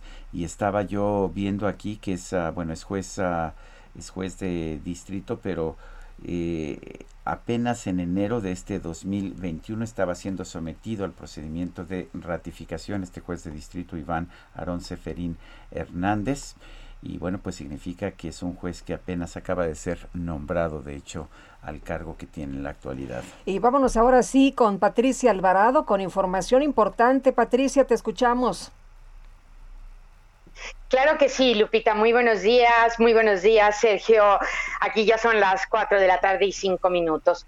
Estamos eh, ante una crisis migratoria, la más grave de los últimos años entre España y Marruecos. Alrededor de ocho mil jóvenes e incluso mil quinientos niños entre, entre esta cifra han llegado nadando a la ciudad de Ceuta, que pertenece a España. Esta ciudad de 85 mil habitantes y 18 kilómetros metros cuadrados de superficie, está situada en la punta del continente africano, en la costa del estrecho de Gibraltar, donde se divide precisamente África y Europa. Ceuta pertenece desde el siglo XVII a España, pero bueno, esa, esas son otras cuestiones. Sucede que esta semana la Policía de Fronteras del Reino de Marruecos dejó que miles de personas desesperadas para encontrar un trabajo pasaran a Ceuta. Por una parte, abrieron la puerta eh, de la gran reja que divide la frontera del territorio de Marruecos con esta pequeña ciudad. Y por otra otros agentes marroquíes hicieron de la vista gorda y dejaron que en la playa, en el territorio de Marruecos, se echaran a nadar miles de jóvenes para alcanzar la playa del Tarajal, que es la frontera por mar con Ceuta. Esta avalancha ha desbordado España, que culpa al Reino de Marruecos de permitir un flujo migratorio como no se había registrado en un espacio de tiempo de tan solo 72 horas. Muchos jóvenes ya han sido devueltos a Marruecos, pero hay otros miles y entre ellos, como decía, 1.500 menores de edad que no pueden ser entregados porque los convenios internacionales los protegen. Las autoridades españolas están intentando identificarlos para buscar a sus padres en Marruecos, mientras que dos centenares de pequeños por ahora serán acogidos por familias españolas. El caos reina en Ceuta, donde los jóvenes se hacinan en naves industriales industriales abandonadas o en una prisión desvencijada, en las calles, duermen donde pueden, en parques o incluso junto a contenedores de basura. Estas personas, una vez que están en Ceuta, lo que desean es cruzar el estrecho de Gibraltar y llegar a cualquier ciudad española fácilmente alcanzable en una lancha o en un barquillo el ejército español, la Policía Nacional y la Guardia Civil de España vigilan la frontera y han ayudado a pues a todos estos jóvenes por cuestiones humanitarias para que sean atendidos por la Cruz Roja. Han llegado exhaustos, con frío y con hambre. Se les están haciendo también pruebas de COVID-19 ya que se han detectado casos de coronavirus. Hemos visto escenas conmovedoras como el rescate de dos bebés, uno que flotaba en el agua, que fue rescatado por un policía español, y otro al que metieron por un agujero de la reja que hace de frontera entre la ciudad española de Ceuta y el territorio de Marruecos. El detonante de este tsunami migratorio se origina en el malestar del rey de Marruecos, Mohamed VI, que protestó porque España acogió el pasado mes de abril a Brahim Gali, líder del movimiento el Polisario, que reclama la soberanía del desierto del Sahara, que en 1973 se lo apropió el Reino de Marruecos. Pero también hay que decir que Gali está acusado por el Tribunal de la Audiencia Nacional de torturas y de delitos contra la humanidad, con lo cual aquí la situación pues se está complicando, además de que hay también otras claves políticas que ya alcanzarían el ámbito internacional, ya que también se habla de que no solamente Ceuta es una frontera española, sino también abre la puerta a la Unión Europea. Lupita, Sergio. Muy bien, muchas gracias por esta información tan completa, Patricia. Muy buenos días. Al contrario, muchas gracias. Que tengan un excelente día. Son las nueve de la mañana con nueve minutos. Vamos a un resumen de la información más importante. Desde Palacio Nacional, el presidente López Obrador afirmó que está abierto a que vengan observadores internacionales para las próximas elecciones. Sin embargo, dijo que no va a permitir ninguna actitud injerencista. Nosotros estamos eh, abiertos para que vengan observadores a las eh, elecciones. Desde luego no vamos a permitir ninguna intromisión que afecte nuestra soberanía. Y eso ya lo saben en la OEA y lo saben en la ONU y lo saben en todos lados, que no vamos nosotros a permitir ninguna actitud injerencista. México no es colonia, no es un protectorado, México es un país libre, independiente, soberano. El presidente se dijo en contra de que el gobierno de los Estados Unidos aún no haya cancelado el financiamiento que otorga la Organización Mexicanos contra la Corrupción. Yo estoy en espera de la respuesta del gobierno de Estados Unidos y no estoy de acuerdo en que lo estén pensando y estemos en elecciones y sigan recibiendo dinero quienes están llevando a cabo labores de tipo electoral, porque es evidente, no hay de este grupo nadie que no esté en contra de nosotros. Claudio X González, fundador de este grupo, pues es el promotor de la alianza en contra nuestra. El Departamento de Estado de la Unión Americana recomendó a sus ciudadanos evitar los viajes a Colombia por los disturbios, crímenes y terrorismo que hay en ese país ante las protestas violentas de las últimas semanas. El ministro de Relaciones Exteriores de Rusia, Sergei Lavrov, eh, pues sostuvo una conversación con su homólogo de los Estados Unidos, Anthony Blinken, para abordar una posible cumbre entre los presidentes de ambos países.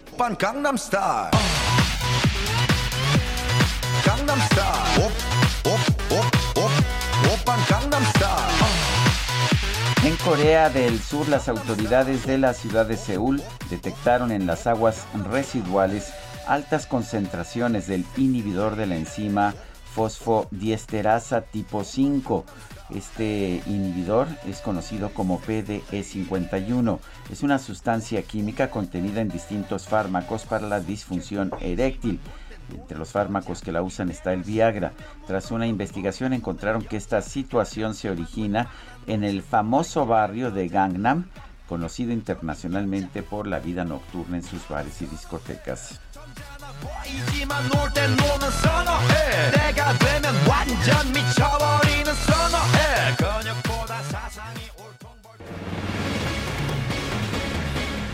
Ay, vámonos al teatro. Oye, se va a estrenar una obra que se llama Ni Chairos ni Fifís. ¿Qué te parece? Como nosotros. ¿Qué te parece? Está escrita por Fernando Canales Clarion, ¿me suena? ¿Ah, sí? Sí, me suena, me suena. Y dirigida por Hernán Galindo. Pero ¿sabes qué? El actor es Mauricio Martínez, hombre, a quien yo... Hasta se te iluminó, se te iluminó el rostro. A quien yo admiro mucho, lo he visto en teatro eh, musical y la verdad, sensacional. Mauricio, ¿cómo te va? Muy buenos días. Muy buenos días, Sergio. Un placer estar conectados. Eh, bendita tecnología, ¿no? Sí. sí, efectivamente, Mauricio. A ver, cuéntanos, ni Chairos ni Fifís, ¿qué tal está la obra?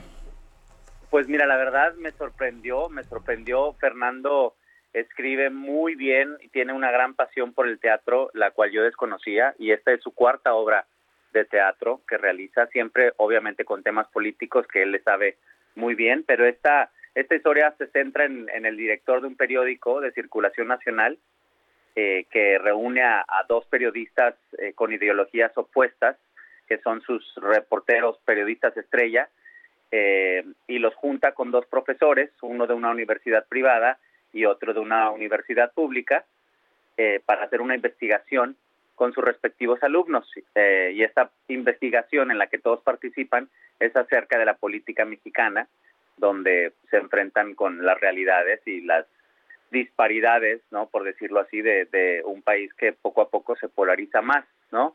Creo que sí, creo que llega en el momento justo y, antes de las elecciones, ¿no? Eso fue de alguna de alguna manera la misión también de Fernando. El director es Hernán Galindo, un gran dramaturgo de mi tierra. Es una obra 100% regiomontana. Es un honor para mí poder regresar a mi a mi casa que me vio nacer, regresar a, México, a Monterrey y a trabajar en una obra con puro talento regio y de una temática que creo que es muy importante, ¿no? Eh, y la quieren sacar precisamente antes de las elecciones para que los ciudadanos que votan eh, también estén más informados y se vean reflejados en esta apuesta, ¿no? Eh, es, es la obra todavía vía streaming, ¿verdad?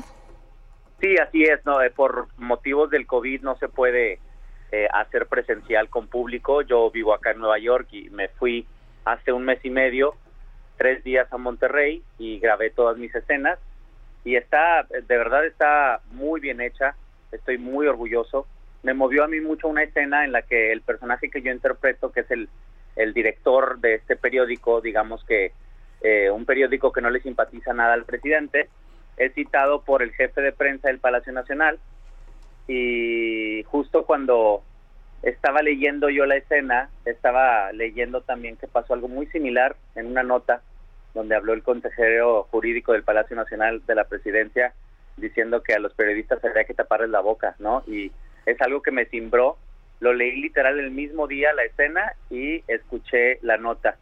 Y dije, creo que es el momento justo para, para hacerlo les dije que sí, acepté y bueno, al final del día creo que es un espejo, eh, el teatro lo que siempre hace es poner un espejo frente al público, ¿no? Para reflejarnos eh, nuestra realidad y eso sin duda es lo que esta, esta obra está haciendo. Mauricio, ¿cómo nos conectamos a Ni Chairos ni Fifis? Claro que sí, va a estar este próximo viernes, sábado y domingo 21, 22 y 23 y también el, el último viernes, sábado y domingo de mayo, 28, 29 y 30 a las 8 horas, tiempo de México, por una plataforma que se llama golive.com, que es golive.com y la son tres i latinas, golive.com, cuesta 200 pesos y lo bueno es que aquí si compras un boleto puedes invitar a 10, 15, 20 personas a tu casa y haz de cuenta que te salió a 10 o 5 pesos el boleto, ¿no? Es la maravilla del teatro en streaming que llega a la comodidad de tu, de tu hogar y de verdad estoy, estoy muy emocionado, espero que, que la gente la reciba con el mismo cariño que, que nosotros la preparamos. Muy bien, Mauricio, muchas gracias por platicar con nosotros, por invitarnos a ver esta obra a partir de mañana. Muy buenos días. Buenos días, un abrazo hasta allá. Hasta luego, otro para ti.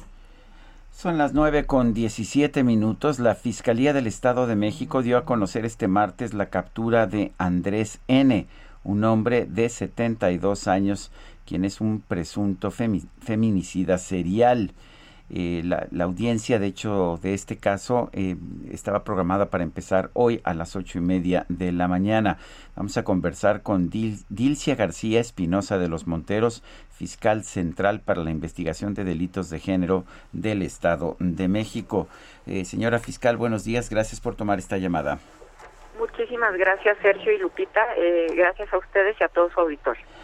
Dilcia, cuéntenos, ¿qué tan sólidas son las pruebas en contra de este sujeto? Bueno, las pruebas eh, son eh, pues dolorosamente contundentes eh, en contra de este de este sujeto. hemos estado, bueno, yo yo he estado particularmente desde ayer por la noche en comunicación con con el con el esposo de, de su última víctima, una familia desgraciadamente pues muy lastimada por por toda esta por toda esta situación. como como ya se sabe, pues se encontró eh, a, nuestra última víctima eh, sin vida dentro del domicilio de este sujeto, lo que pues nos conllevó a hacer como corresponde una, una búsqueda más profunda de cualquier otro dato de prueba en contra de él. Y pues bueno, encontramos diversas eh, pertenencias de, de mujeres que en este momento desconocemos de quiénes son, no obstante, siguiendo toda esta eh, toda esta revisión dentro del inmueble, pues nos encontramos eh, pues con otros indicios que nos conllevaron a, a, acudir con binomios caninos, con otras técnicas de investigación y a partir de cavar dentro del propio inmueble, pues nos percatamos de que había eh, indicios humanos que en este momento pues se encuentran en, en, los laboratorios periciales, lo cual nos hace suponer pues que existen otras víctimas, ello aunado con este credenciales eh, de identificación específicamente del lector, con una lista de nombres em, de, de, personas que pues presumiblemente pudiesen ser víctimas eh, de esta persona, no, de, de, esta investigación, al menos identificamos eh, que puede haber dos carpetas de investigación por búsqueda y seguimos en, en la, pues ahora sí que en la búsqueda minuciosa dentro de nuestros registros eh, de víctimas a efecto de, identificar si existen otras otras carpetas de investigación o averiguaciones previas por búsqueda, es decir, más una búsqueda más antigua. Dilcia, tengo entendido que en el lugar también encontraron algunas grabaciones. ¿Ya pudieron eh, revisarlas? Eh, ¿Se pueden integrar a la investigación? Sin duda se, se deben integrar, Lupita, a la investigación si es que posteriormente a la revisión de estos de estos cassettes, que son de estos cassettes pequeños que se introducen dentro de, de, una eh, de una este, cámara para para grabación, efectivamente son cassettes de estos chiquitos. Sí. Este, en este momento eh, se encuentran justo en la Coordinación General de Investigación y Análisis con cadena de custodia. Eh, a efecto de que nosotros podamos formalizar de entrada, hay que ver si lo que está dentro de estos cassettes es pertinente dentro de la investigación. De, ser así, será sumamente importante que el, juez eh, de control nos otorgue el permiso eh, de, de, obtener los datos conservados, porque de no ser así, entonces pues la prueba sería ilícita y ya no la podríamos utilizar, ¿no? Entonces, este, eh, estamos justamente en esa transición. Bueno, hoy, hoy, era, hoy es la audiencia, estaba programada para hoy, ¿no sabe si ya empezó? Sí, la audiencia, eh, esta es la audiencia de cumplimiento de orden de aprehensión y, eh, y de formulación de imputación. Generalmente, eh, esta audiencia, eh, en esta audiencia la defensa solicita la duplicidad del término constitucional. ¿Esto qué quiere decir? Eh, que la defensa, incluso las defensas públicas, tienden a solicitarle al Poder Judicial estas horas más, estas 72 horas más, a efecto de, que eh, su, su defendido, es decir, en este caso el imputado, pueda tener oportunidad de presentar algún tipo de dato de prueba, ¿no? y entonces pues eh, se genera una nueva audiencia. Esto, bueno, lo, lo comento un, un poquito nada más para para que ustedes y el público tengan conocimiento de lo que podría pasar, pero ahorita la audiencia se está celebrando. Pues yo quiero agradecerle, eh, señora fiscal central para la investigación de delitos de género del Estado de México, Dilcia García Espinosa de los Monteros, esta, esta conversación que hemos tenido. No, muchísimas gracias eh, a ustedes dos y a su auditorio, que tengan un excelente día. Muchas gracias, muy buenos días. Em, y en otras informaciones, un grupo de civiles armados emboscó y mató anoche a Andrés Medero Sánchez, director del Centro Penitenciario del municipio de Lázaro Cárdenas en Michoacán. Durante el atentado, dos funcionarios más del penal murieron y dos escoltas resultaron heridos. Los hechos se registraron a un costado de la carretera Lázaro Cárdenas La Mira, cerca de la comunidad llamada El Bordonal. Los servidores públicos fueron agredidos cuando salían de las instalaciones de la cárcel en una camioneta de seguridad penitenciaria. La Fiscalía General de Michoacán realizó las actuaciones correspondientes con relación a los homicidios de los servidores públicos. Bueno, y mientras tanto, allá en la Sierra Norte de Puebla, eh, ha habido actos de violencia, presuntamente por diferencias electorales. El asesinato de, de tres hombres encendió protestas de habitantes del municipio de Pahuatlán, allá en la Sierra Norte de Puebla. Tres jóvenes de origen otomí fueron asesinados a balazos en el interior de una pues de una tienda de una talachería en la ranchería de Xochimilco que colinda con la localidad de San Pablito. Un hombre más quedó con heridas de balas. Según los habitantes, las víctimas eran integrantes de distintas campañas independientes y de movimiento ciudadano. El municipio actualmente es gobernado por la alcaldesa panista María Guadalupe Ramírez, pues quien heredó el cargo de su esposo Arturo Hernández. Eh, bueno, pues eh, hemos visto una situación ah, eh, complicada, este conflicto con violencia electoral allá en la Sierra Norte de Puebla. Son las 9 de la mañana con 24 minutos. Guadalupe Juárez y Sergio Sarmiento estamos en el Heraldo Radio. Regresamos en un momento más. I can feel something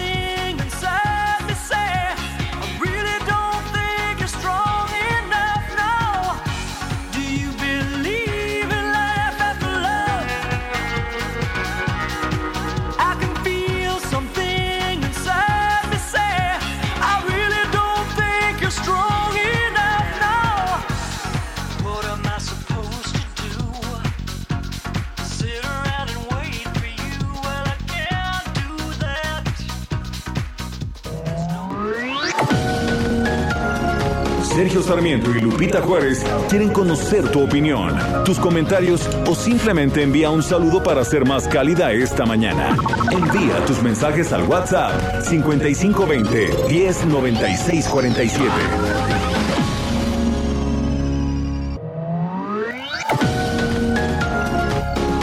Continuamos con Sergio Sarmiento y Lupita Juárez por El Heraldo Radio.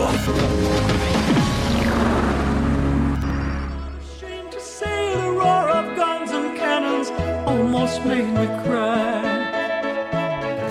There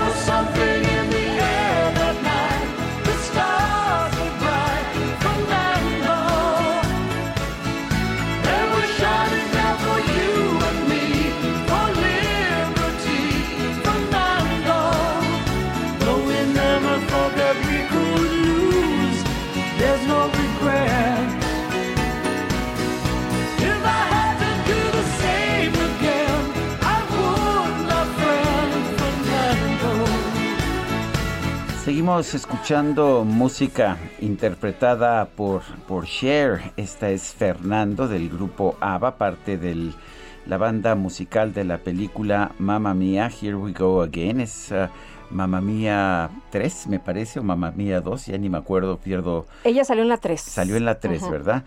Bueno, pues aquí, aquí está cantando Cher con Andy García. Que también sale en la peli, ¿eh? Andy García, sí. Bueno, tenemos mensajes de nuestro público.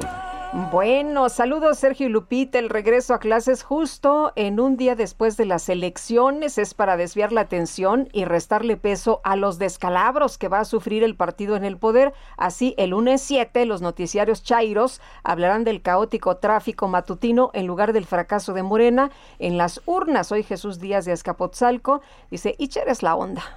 Dice otra persona, con el regreso a clases se expone nuevamente a la sociedad ya que la población estudiantil va desde los 3 hasta los 22 años y los padres de esa población podrían ir desde los 25 hasta pasados los 50. Si bien los niños no son población de riesgo, los jóvenes y los padres de los estudiantes sí lo son y esa población no está vacunada, es lo que nos dice Rodrigo Salinas. Son las nueve, las nueve de la mañana con 32 minutos en los mercados. En los mercados estamos viendo un descenso muy ligero, muy ligero de, del índice de precios y cotizaciones de la bolsa, 0.2%, sube el Dow Jones 0.2%, el dólar se ubica en 20 pesos con 31 centavos por dólar en ventanillas bancarias, mientras que en el mercado al mayoreo está en 19.85, 19.85. Oye, y me dicen que eh, de, de películas Que de solamente Mamma hay Mía, dos que solamente películas de dos. Mamma Entonces Mía. sale en la segunda. Entonces en la 2. Ujú. Bueno, sí, tiene que ser en la 2. Ujú. Sí, porque en la 1 no estaba y este, pero sí yo pensaba que había tres, pero no. Sí, yo también. Oye, y muy entrañable el momento en el que sale, todo el mundo prácticamente se iba eh, al cine, ¿verdad? Y, y la sala, todo el mundo muy emocionado, la verdad. Cuando salía Sí, sí, sí. Bueno, son las 9 con 33 y vámonos a la micro deportiva. ¡Uh, la la, chulada! La micro deportiva. ¡Que comience la fiesta!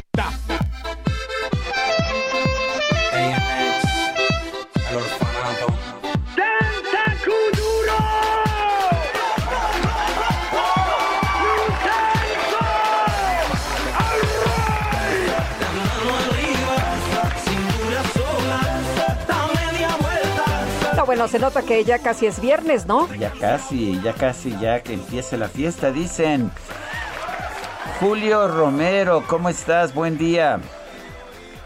Muy bien, Sergio, Lupita, amigos del auditorio, qué placer saludarles. Sí, ya se alcanza a ver la luz al final del túnel, pero bueno, todavía falta este jueves. Vámonos con la información. Bueno, arrancamos con una triste noticia. A la edad de 86 años, falleció en Guadalajara el legendario jugador de Chivas, Guillermo El Tigre Sepúlveda, integrante del famoso campeonísimo.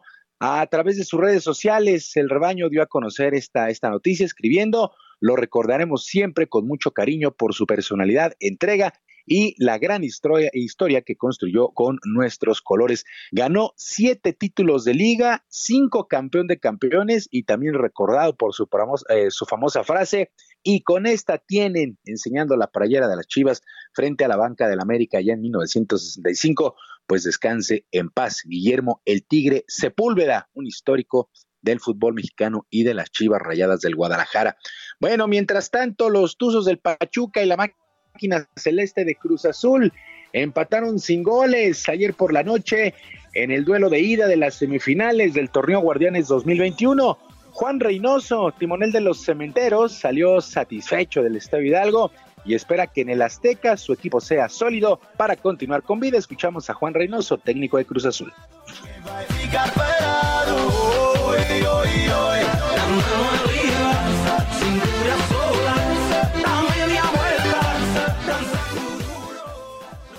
Porque nunca, nunca vi una liguilla que se definiera el primer partido. Nunca. Pero bueno, de repente ustedes lo, lo vieron porque yo estuve unos años dirigiendo en Perú. Entonces nosotros sabíamos que tenemos que trabajar la eliminatoria, repito. Hace pocos días un rival se llevó tres de aquí, otro se llevó cuatro. Este, entonces no, no, no es fácil venir acá y, y llevarte un, un 0-0. No está tan fácil. Este baile no hay salida, que corre el tiempo. Bueno, nada para nadie. Un gol de visitante del Pachuca le complicaría de manera significativa al conjunto de Cruz Azul. Por su parte, Paulo Pezzolano, técnico de los Tuzos, aseguró que tendrán que planear bien el juego ahora que le toca pagar la visita el sábado justamente en el Coloso de Santa Úrsula. Paulo Pezzolano, técnico de Pachuca.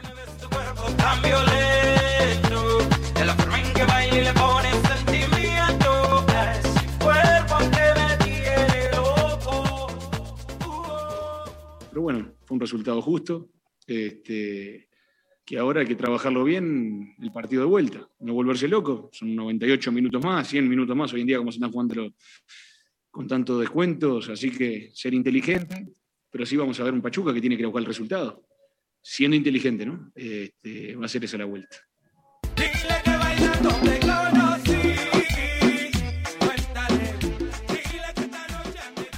Bueno, y el día de hoy, a las 9, la segunda serie, el equipo de los Rayados del Monterrey estará recibiendo a la Franja del Puebla a las 9 de la noche.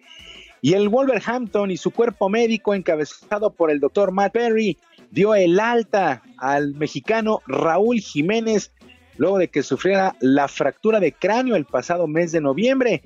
Luego de varios análisis se determinó que el jugador no tiene ninguna secuela tras la operación, aunque deberá utilizar una protección en la cabeza para el resto de su carrera. Se espera que el mexicano, el atacante mexicano y examericanista Raúl Jiménez vaya a la banca el fin de semana, eh, entrene ya al parejo de sus compañeros, pero jugará hasta el próximo mes de julio.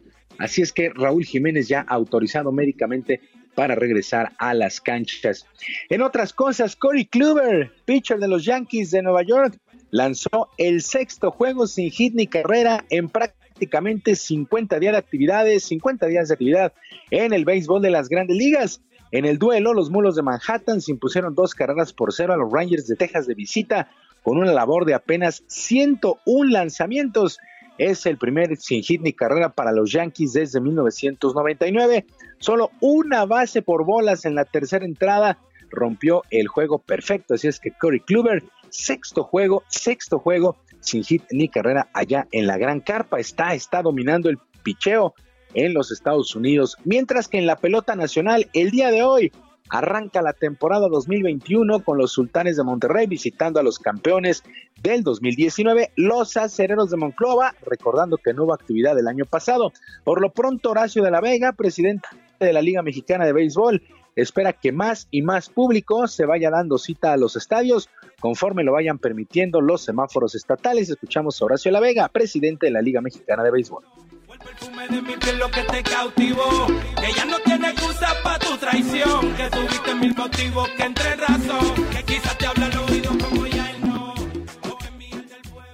Hoy por hoy de estas 16 franquicias de las 18 que van a tener posibilidad de tener acceso a público, los rangos de acceso van a estar entre el 25 y el 50%, en algunos casos excepcionales algo más, pero prácticamente ese rango vamos a estar. Y ojalá, y eso pues no depende de nosotros, depende de la, ¿no? Pues ahora sí que de la pandemia y cómo se va dando en los siguientes este, meses y que las autoridades estatales, que son las que ellos sí nos mandatan como tal y son este, quienes literalmente instruyen la capacidad final que tendremos en cada uno de los estadios,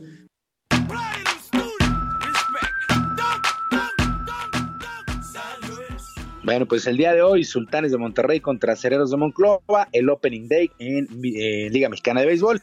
Mañana el resto de las series. Y el púgil mexicano Saúl El Canelo Álvarez se volvió a juntar con el cantante Vicente Fernández luego de su pelea ante el británico Billy Joe Saunders, donde retuvo el cetro de los supermedianos del Consejo Mundial de Boxeo.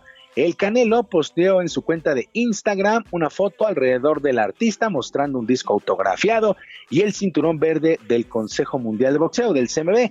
Este cinturón se convirtió en especial ya que tiene grabado el rostro del legendario Mohamed Ali, el del propio Vicente Fernández y de Canelo Álvarez al destacarlos como los mejores en sus disciplinas. En años anteriores, ambos personajes ya se habían reunido coincidiendo en su gusto por los caballos. Así es que llamó la atención esta foto del Canelo Álvarez con Vicente Fernández. sigue, por favor. Sergio Lupita, ami- Sergio Lupita, amigos del auditorio, la información deportiva este jueves. Yo les deseo un extraordinario día y por supuesto les mando un abrazo a la distancia. Julio Romero, muchísimas gracias. Buen día para todos, un abrazo. Hasta luego, muy buenos días. Son las 9 de la mañana con 41 minutos. Bueno, pues en la actualidad uno de los principales retos de una empresa, independientemente del tamaño que tenga, es entender el trabajo híbrido y sus implicaciones. ¿Qué es el trabajo híbrido? ¿Cómo será un lugar de trabajo híbrido después que hemos vivido en esta pandemia muchas, muchos modelos, Sergio, que ni siquiera nos imaginábamos podríamos aplicar? Vamos a platicar con Víctor Manuel Demetrio Picasso, el es gerente regional de ventas de Metro Carry. Y Víctor, ¿cómo, cómo es? Eh, ¿Sí lo dije bien? Yo supongo sí. que sí. A ver, Víctor Manuel, eh, ¿cómo estás? buenos Muy buenos días, qué gusto saludarte. El gusto es mío y muchas gracias por el estadio, por el, por el, por el espacio, Lupita y Sergio. Gracias. ¿Cómo, cómo, ¿Cómo es un lugar de trabajo híbrido? ¿Cómo funciona? Gracias, Sergio y Lupita, nuevamente. Eh, pues cuando hablamos ante la, ante la pandemia que estamos viviendo, Sergio y Lupita, hemos visto el regreso de los empleados de forma paulatina o escalonado. Algunos van un día, algunos van otros días, pero tenemos que buscar ante esto que nuestros empleados, nuestros eh, colaboradores tengan todos los elementos necesarios. Entonces, cuando hablamos de un trabajo híbrido, nos referimos a la flexibilidad que tiene que tener este trabajador, empleado, colaborador para desempeñar sus actividades como si estuvieran en las oficinas, desde su lugar de trabajo, desde un café internet, desde su casa, desde cualquier lugar, y debe de tener una conexión segura a internet para que con esa conexión a internet, Lupita y Sergio, él pueda ingresar a los aplicativos y a los recursos de la empresa que, que se tenga que conectar. El gran reto de las compañías estará en encontrar ese modelo que pueda satisfacer los requerimientos de la empresa y que pueda equilibrar este tema de trabajo híbrido. Eh, Víctor Manuel, eh, ¿ustedes a qué se dedican?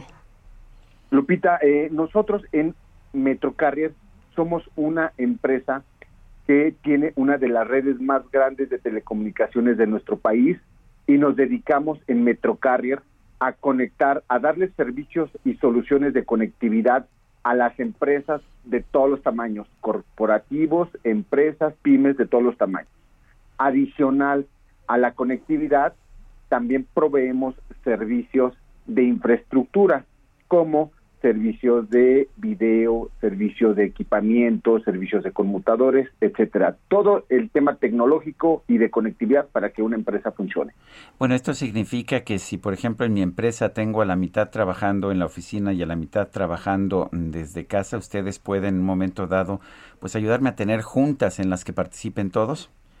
Es correcto, tenemos todas las soluciones, Sergio, eh, todas las soluciones de conectividad, todas las plataformas, le llamamos de colaboración, para que ustedes puedan tener eh, co- videoconferencias. Por ejemplo, actualmente nosotros contamos con una unidad de colaboración que puede ser utilizada donde quiera que te encuentres. Esta unidad de colaboración prácticamente es una cámara que te permite tener la misma experiencia que tendrías en una sala de videoconferencia, Sergio, en tus oficinas. Pero esta cámara la- es una cámara portátil que la lleva cualquier empleado y te permite conectarte a plataformas, Sergio, como Zoom, como Cisco, como Avaya, como eh, Google Workplace, antes Meet, como Microsoft, con la plataforma que tú requieras. Y además, Víctor Manuel, tendremos que ser más eficientes en, en esta manera de conectarnos, de trabajar de manera híbrida, porque me imagino que esto ya no va a regresar a como estábamos antes. Es correcto, tienes toda la razón, eh, Lupita. Ya no vamos, ya no va a ser igual. Tenemos que ser mucho más eficientes y tenemos que proveerle a todos nuestros colaboradores de las herramientas necesarias. Por ejemplo, en Metrocarrier tenemos una solución que se llama telefonía en la nube. Con este servicio de telefonía en la nube no necesitas estar en tu oficina para que tú recibas las llamadas. Con este, con la extensión y el número telefónico de tu empresa. Con este servicio en la nube, las empresas requieren mantener la comunicación de sus colaboradores desde cualquier punto y son accesibles a sus líneas telefónicas desde cualquier punto donde te encuentres. Otro ejemplo de soluciones son las redes privadas, que es un método de conectividad que le permite a tus empleados conectarte de forma segura desde cualquier punto donde estés conectado a Internet hacia tu empresa. Entonces tenemos que proveerle, repito, Lupita, a nuestros colaboradores las herramientas necesarias para que se conecten de manera eficiente y todos seamos productivos ante nuestra organización. ¿Cómo mantenemos la seguridad? Y digo esto después de pues el caso que hemos visto de una extorsión de hackers a un a un oleoducto, un, un oleoducto muy importante ya en los Estados Unidos. ¿Y cómo, cómo protegemos si, si tenemos que estar trabajando híbridos, si tenemos que tener pues disposición de nuestra información ah, pues de manera que puedan acceder a ella personas que no están físicamente en las instalaciones? Excelente pregunta, Sergio. El bien más, uno de los bienes más importantes de nuestras compañías es la información. Si no contamos con seguridad de nuestra información, prácticamente no operamos. En Metrocarrier, Sergio, ofrecemos una solución que se llama Internet dedicado con seguridad administrada. Este enlace de seguridad brinda un Internet 100% dedicado, simétrico y seguro. Con esta solución, Sergio, las empresas pueden trabajar libres de ciberataques y con la capacidad, además, Sergio, de monitorear y administrar todos sus sitios y aplicaciones en las que navega tu, for- tu personal de forma presencial o de forma remota. Es decir, tienes el control de tus accesos. Además, las empresas cuentan con el respaldo a nivel nacional de nuestro SOC, que es un centro que opera la red en la parte de seguridad y que nos ayudan a tener el control de la misma para el respaldo de nuestra información. Muy bien, pues Víctor Manuel, muchas gracias por platicar con nosotros esta mañana. Muy buenos días. Lupita, gracias a ustedes. Buenos días. Hasta luego, Víctor Manuel Demetrio Picasso es gerente regional de ventas de Metro Carrier. Así que, bueno, pues ya sabemos, Sergio, cómo será este lugar de trabajo híbrido. Son, de alguna forma nosotros lo hemos vivido también, sí, ¿verdad? sí, sí, lo hemos experimentado. Son las 9 de la mañana con 48 minutos. En su conferencia de prensa de esta mañana, el presidente López Obrador mostró el documento que envió el gobierno de los Estados Unidos a la Unidad de Inteligencia Financiera para pedir información sobre el gobernador de Tamaulipas, Francisco García Cabeza de Vaca. Y por otro lado, el primer mandatario anunció la creación de los bachilleratos tecnológicos de educación y promoción deportiva enfocados en la formación de técnicos para la enseñanza de béisbol, boxeo y atletismo. Los jóvenes que terminan la secundaria puedan optar por esta carrera técnica dedicada al deporte y también practicar el deporte que les gusta. Y en tres años pueden salir como muy buenos deportistas, pueden avanzar en el deporte y también terminar su carrera. La Organización Mundial de la Salud aseguró que todas las vacunas contra el COVID-19 aprobadas por el organismo hasta el momento son eficaces contra todas las variantes del virus. Y la ministra de Defensa de España, Margarita Robles, acusó al gobierno de Marruecos de agredir las fronteras españolas y de la Unión Europea al dejar la vía libre para que los migrantes africanos lleguen a las costas de Ceuta.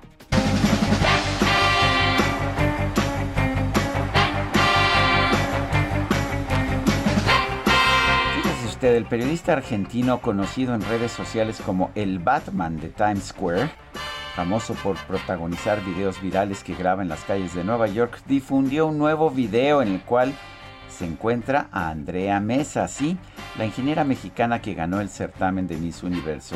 A ella le pide que durante su reinado represente bien a todos los latinoamericanos. Es increíble la Miss Universo caminando por acá, por el Times Square. Gracias, Andrea, por tu cariño. Y represéntanos bien a todos los latinos, ¿ok? ¡Qué genia, diosa divina!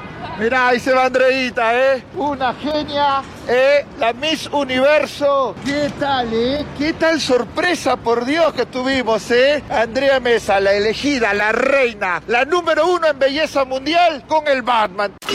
Gastrolab con el chef Israel Arechiga.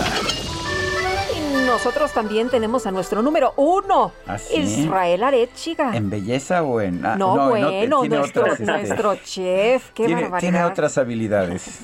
Hola, muy ¿Cómo buenos estás? días. Buenos Lupita, días. Sergio, qué gusto saludarlos.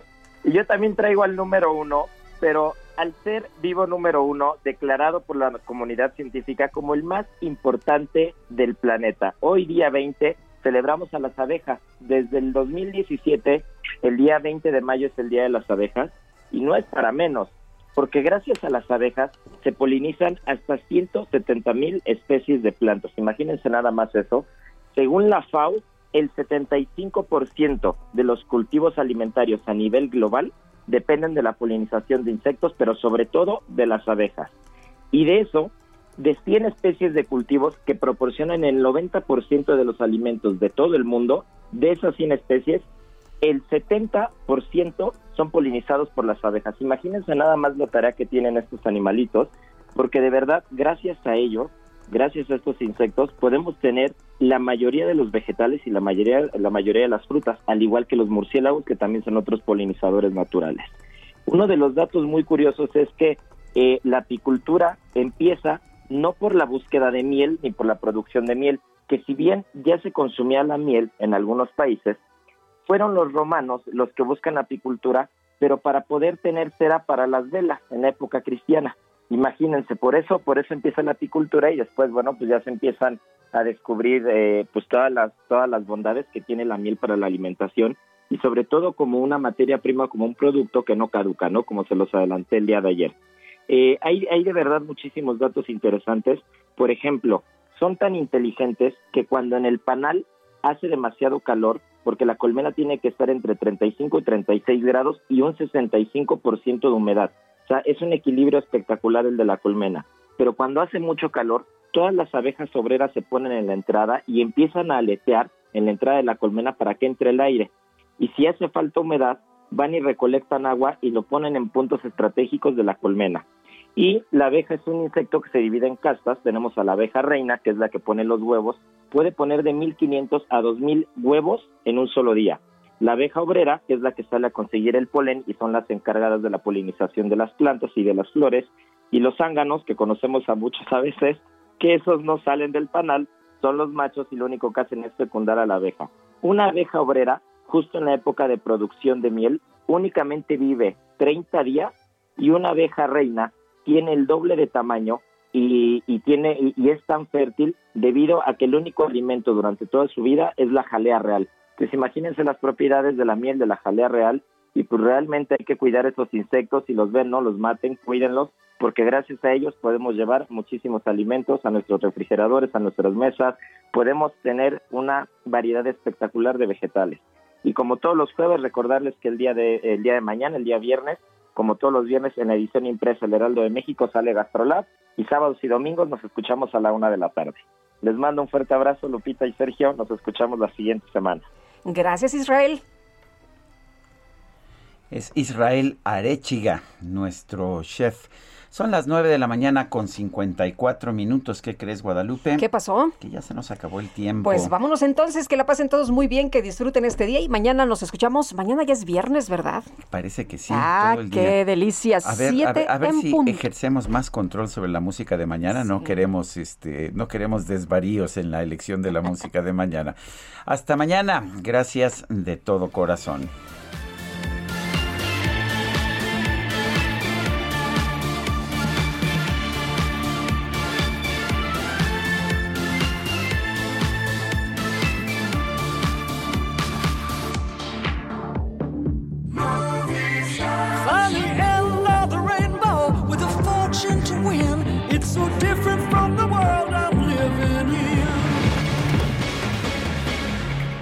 Heraldo Media Group presentó Sergio Sarmiento y Lupita Juárez por El Heraldo Radio.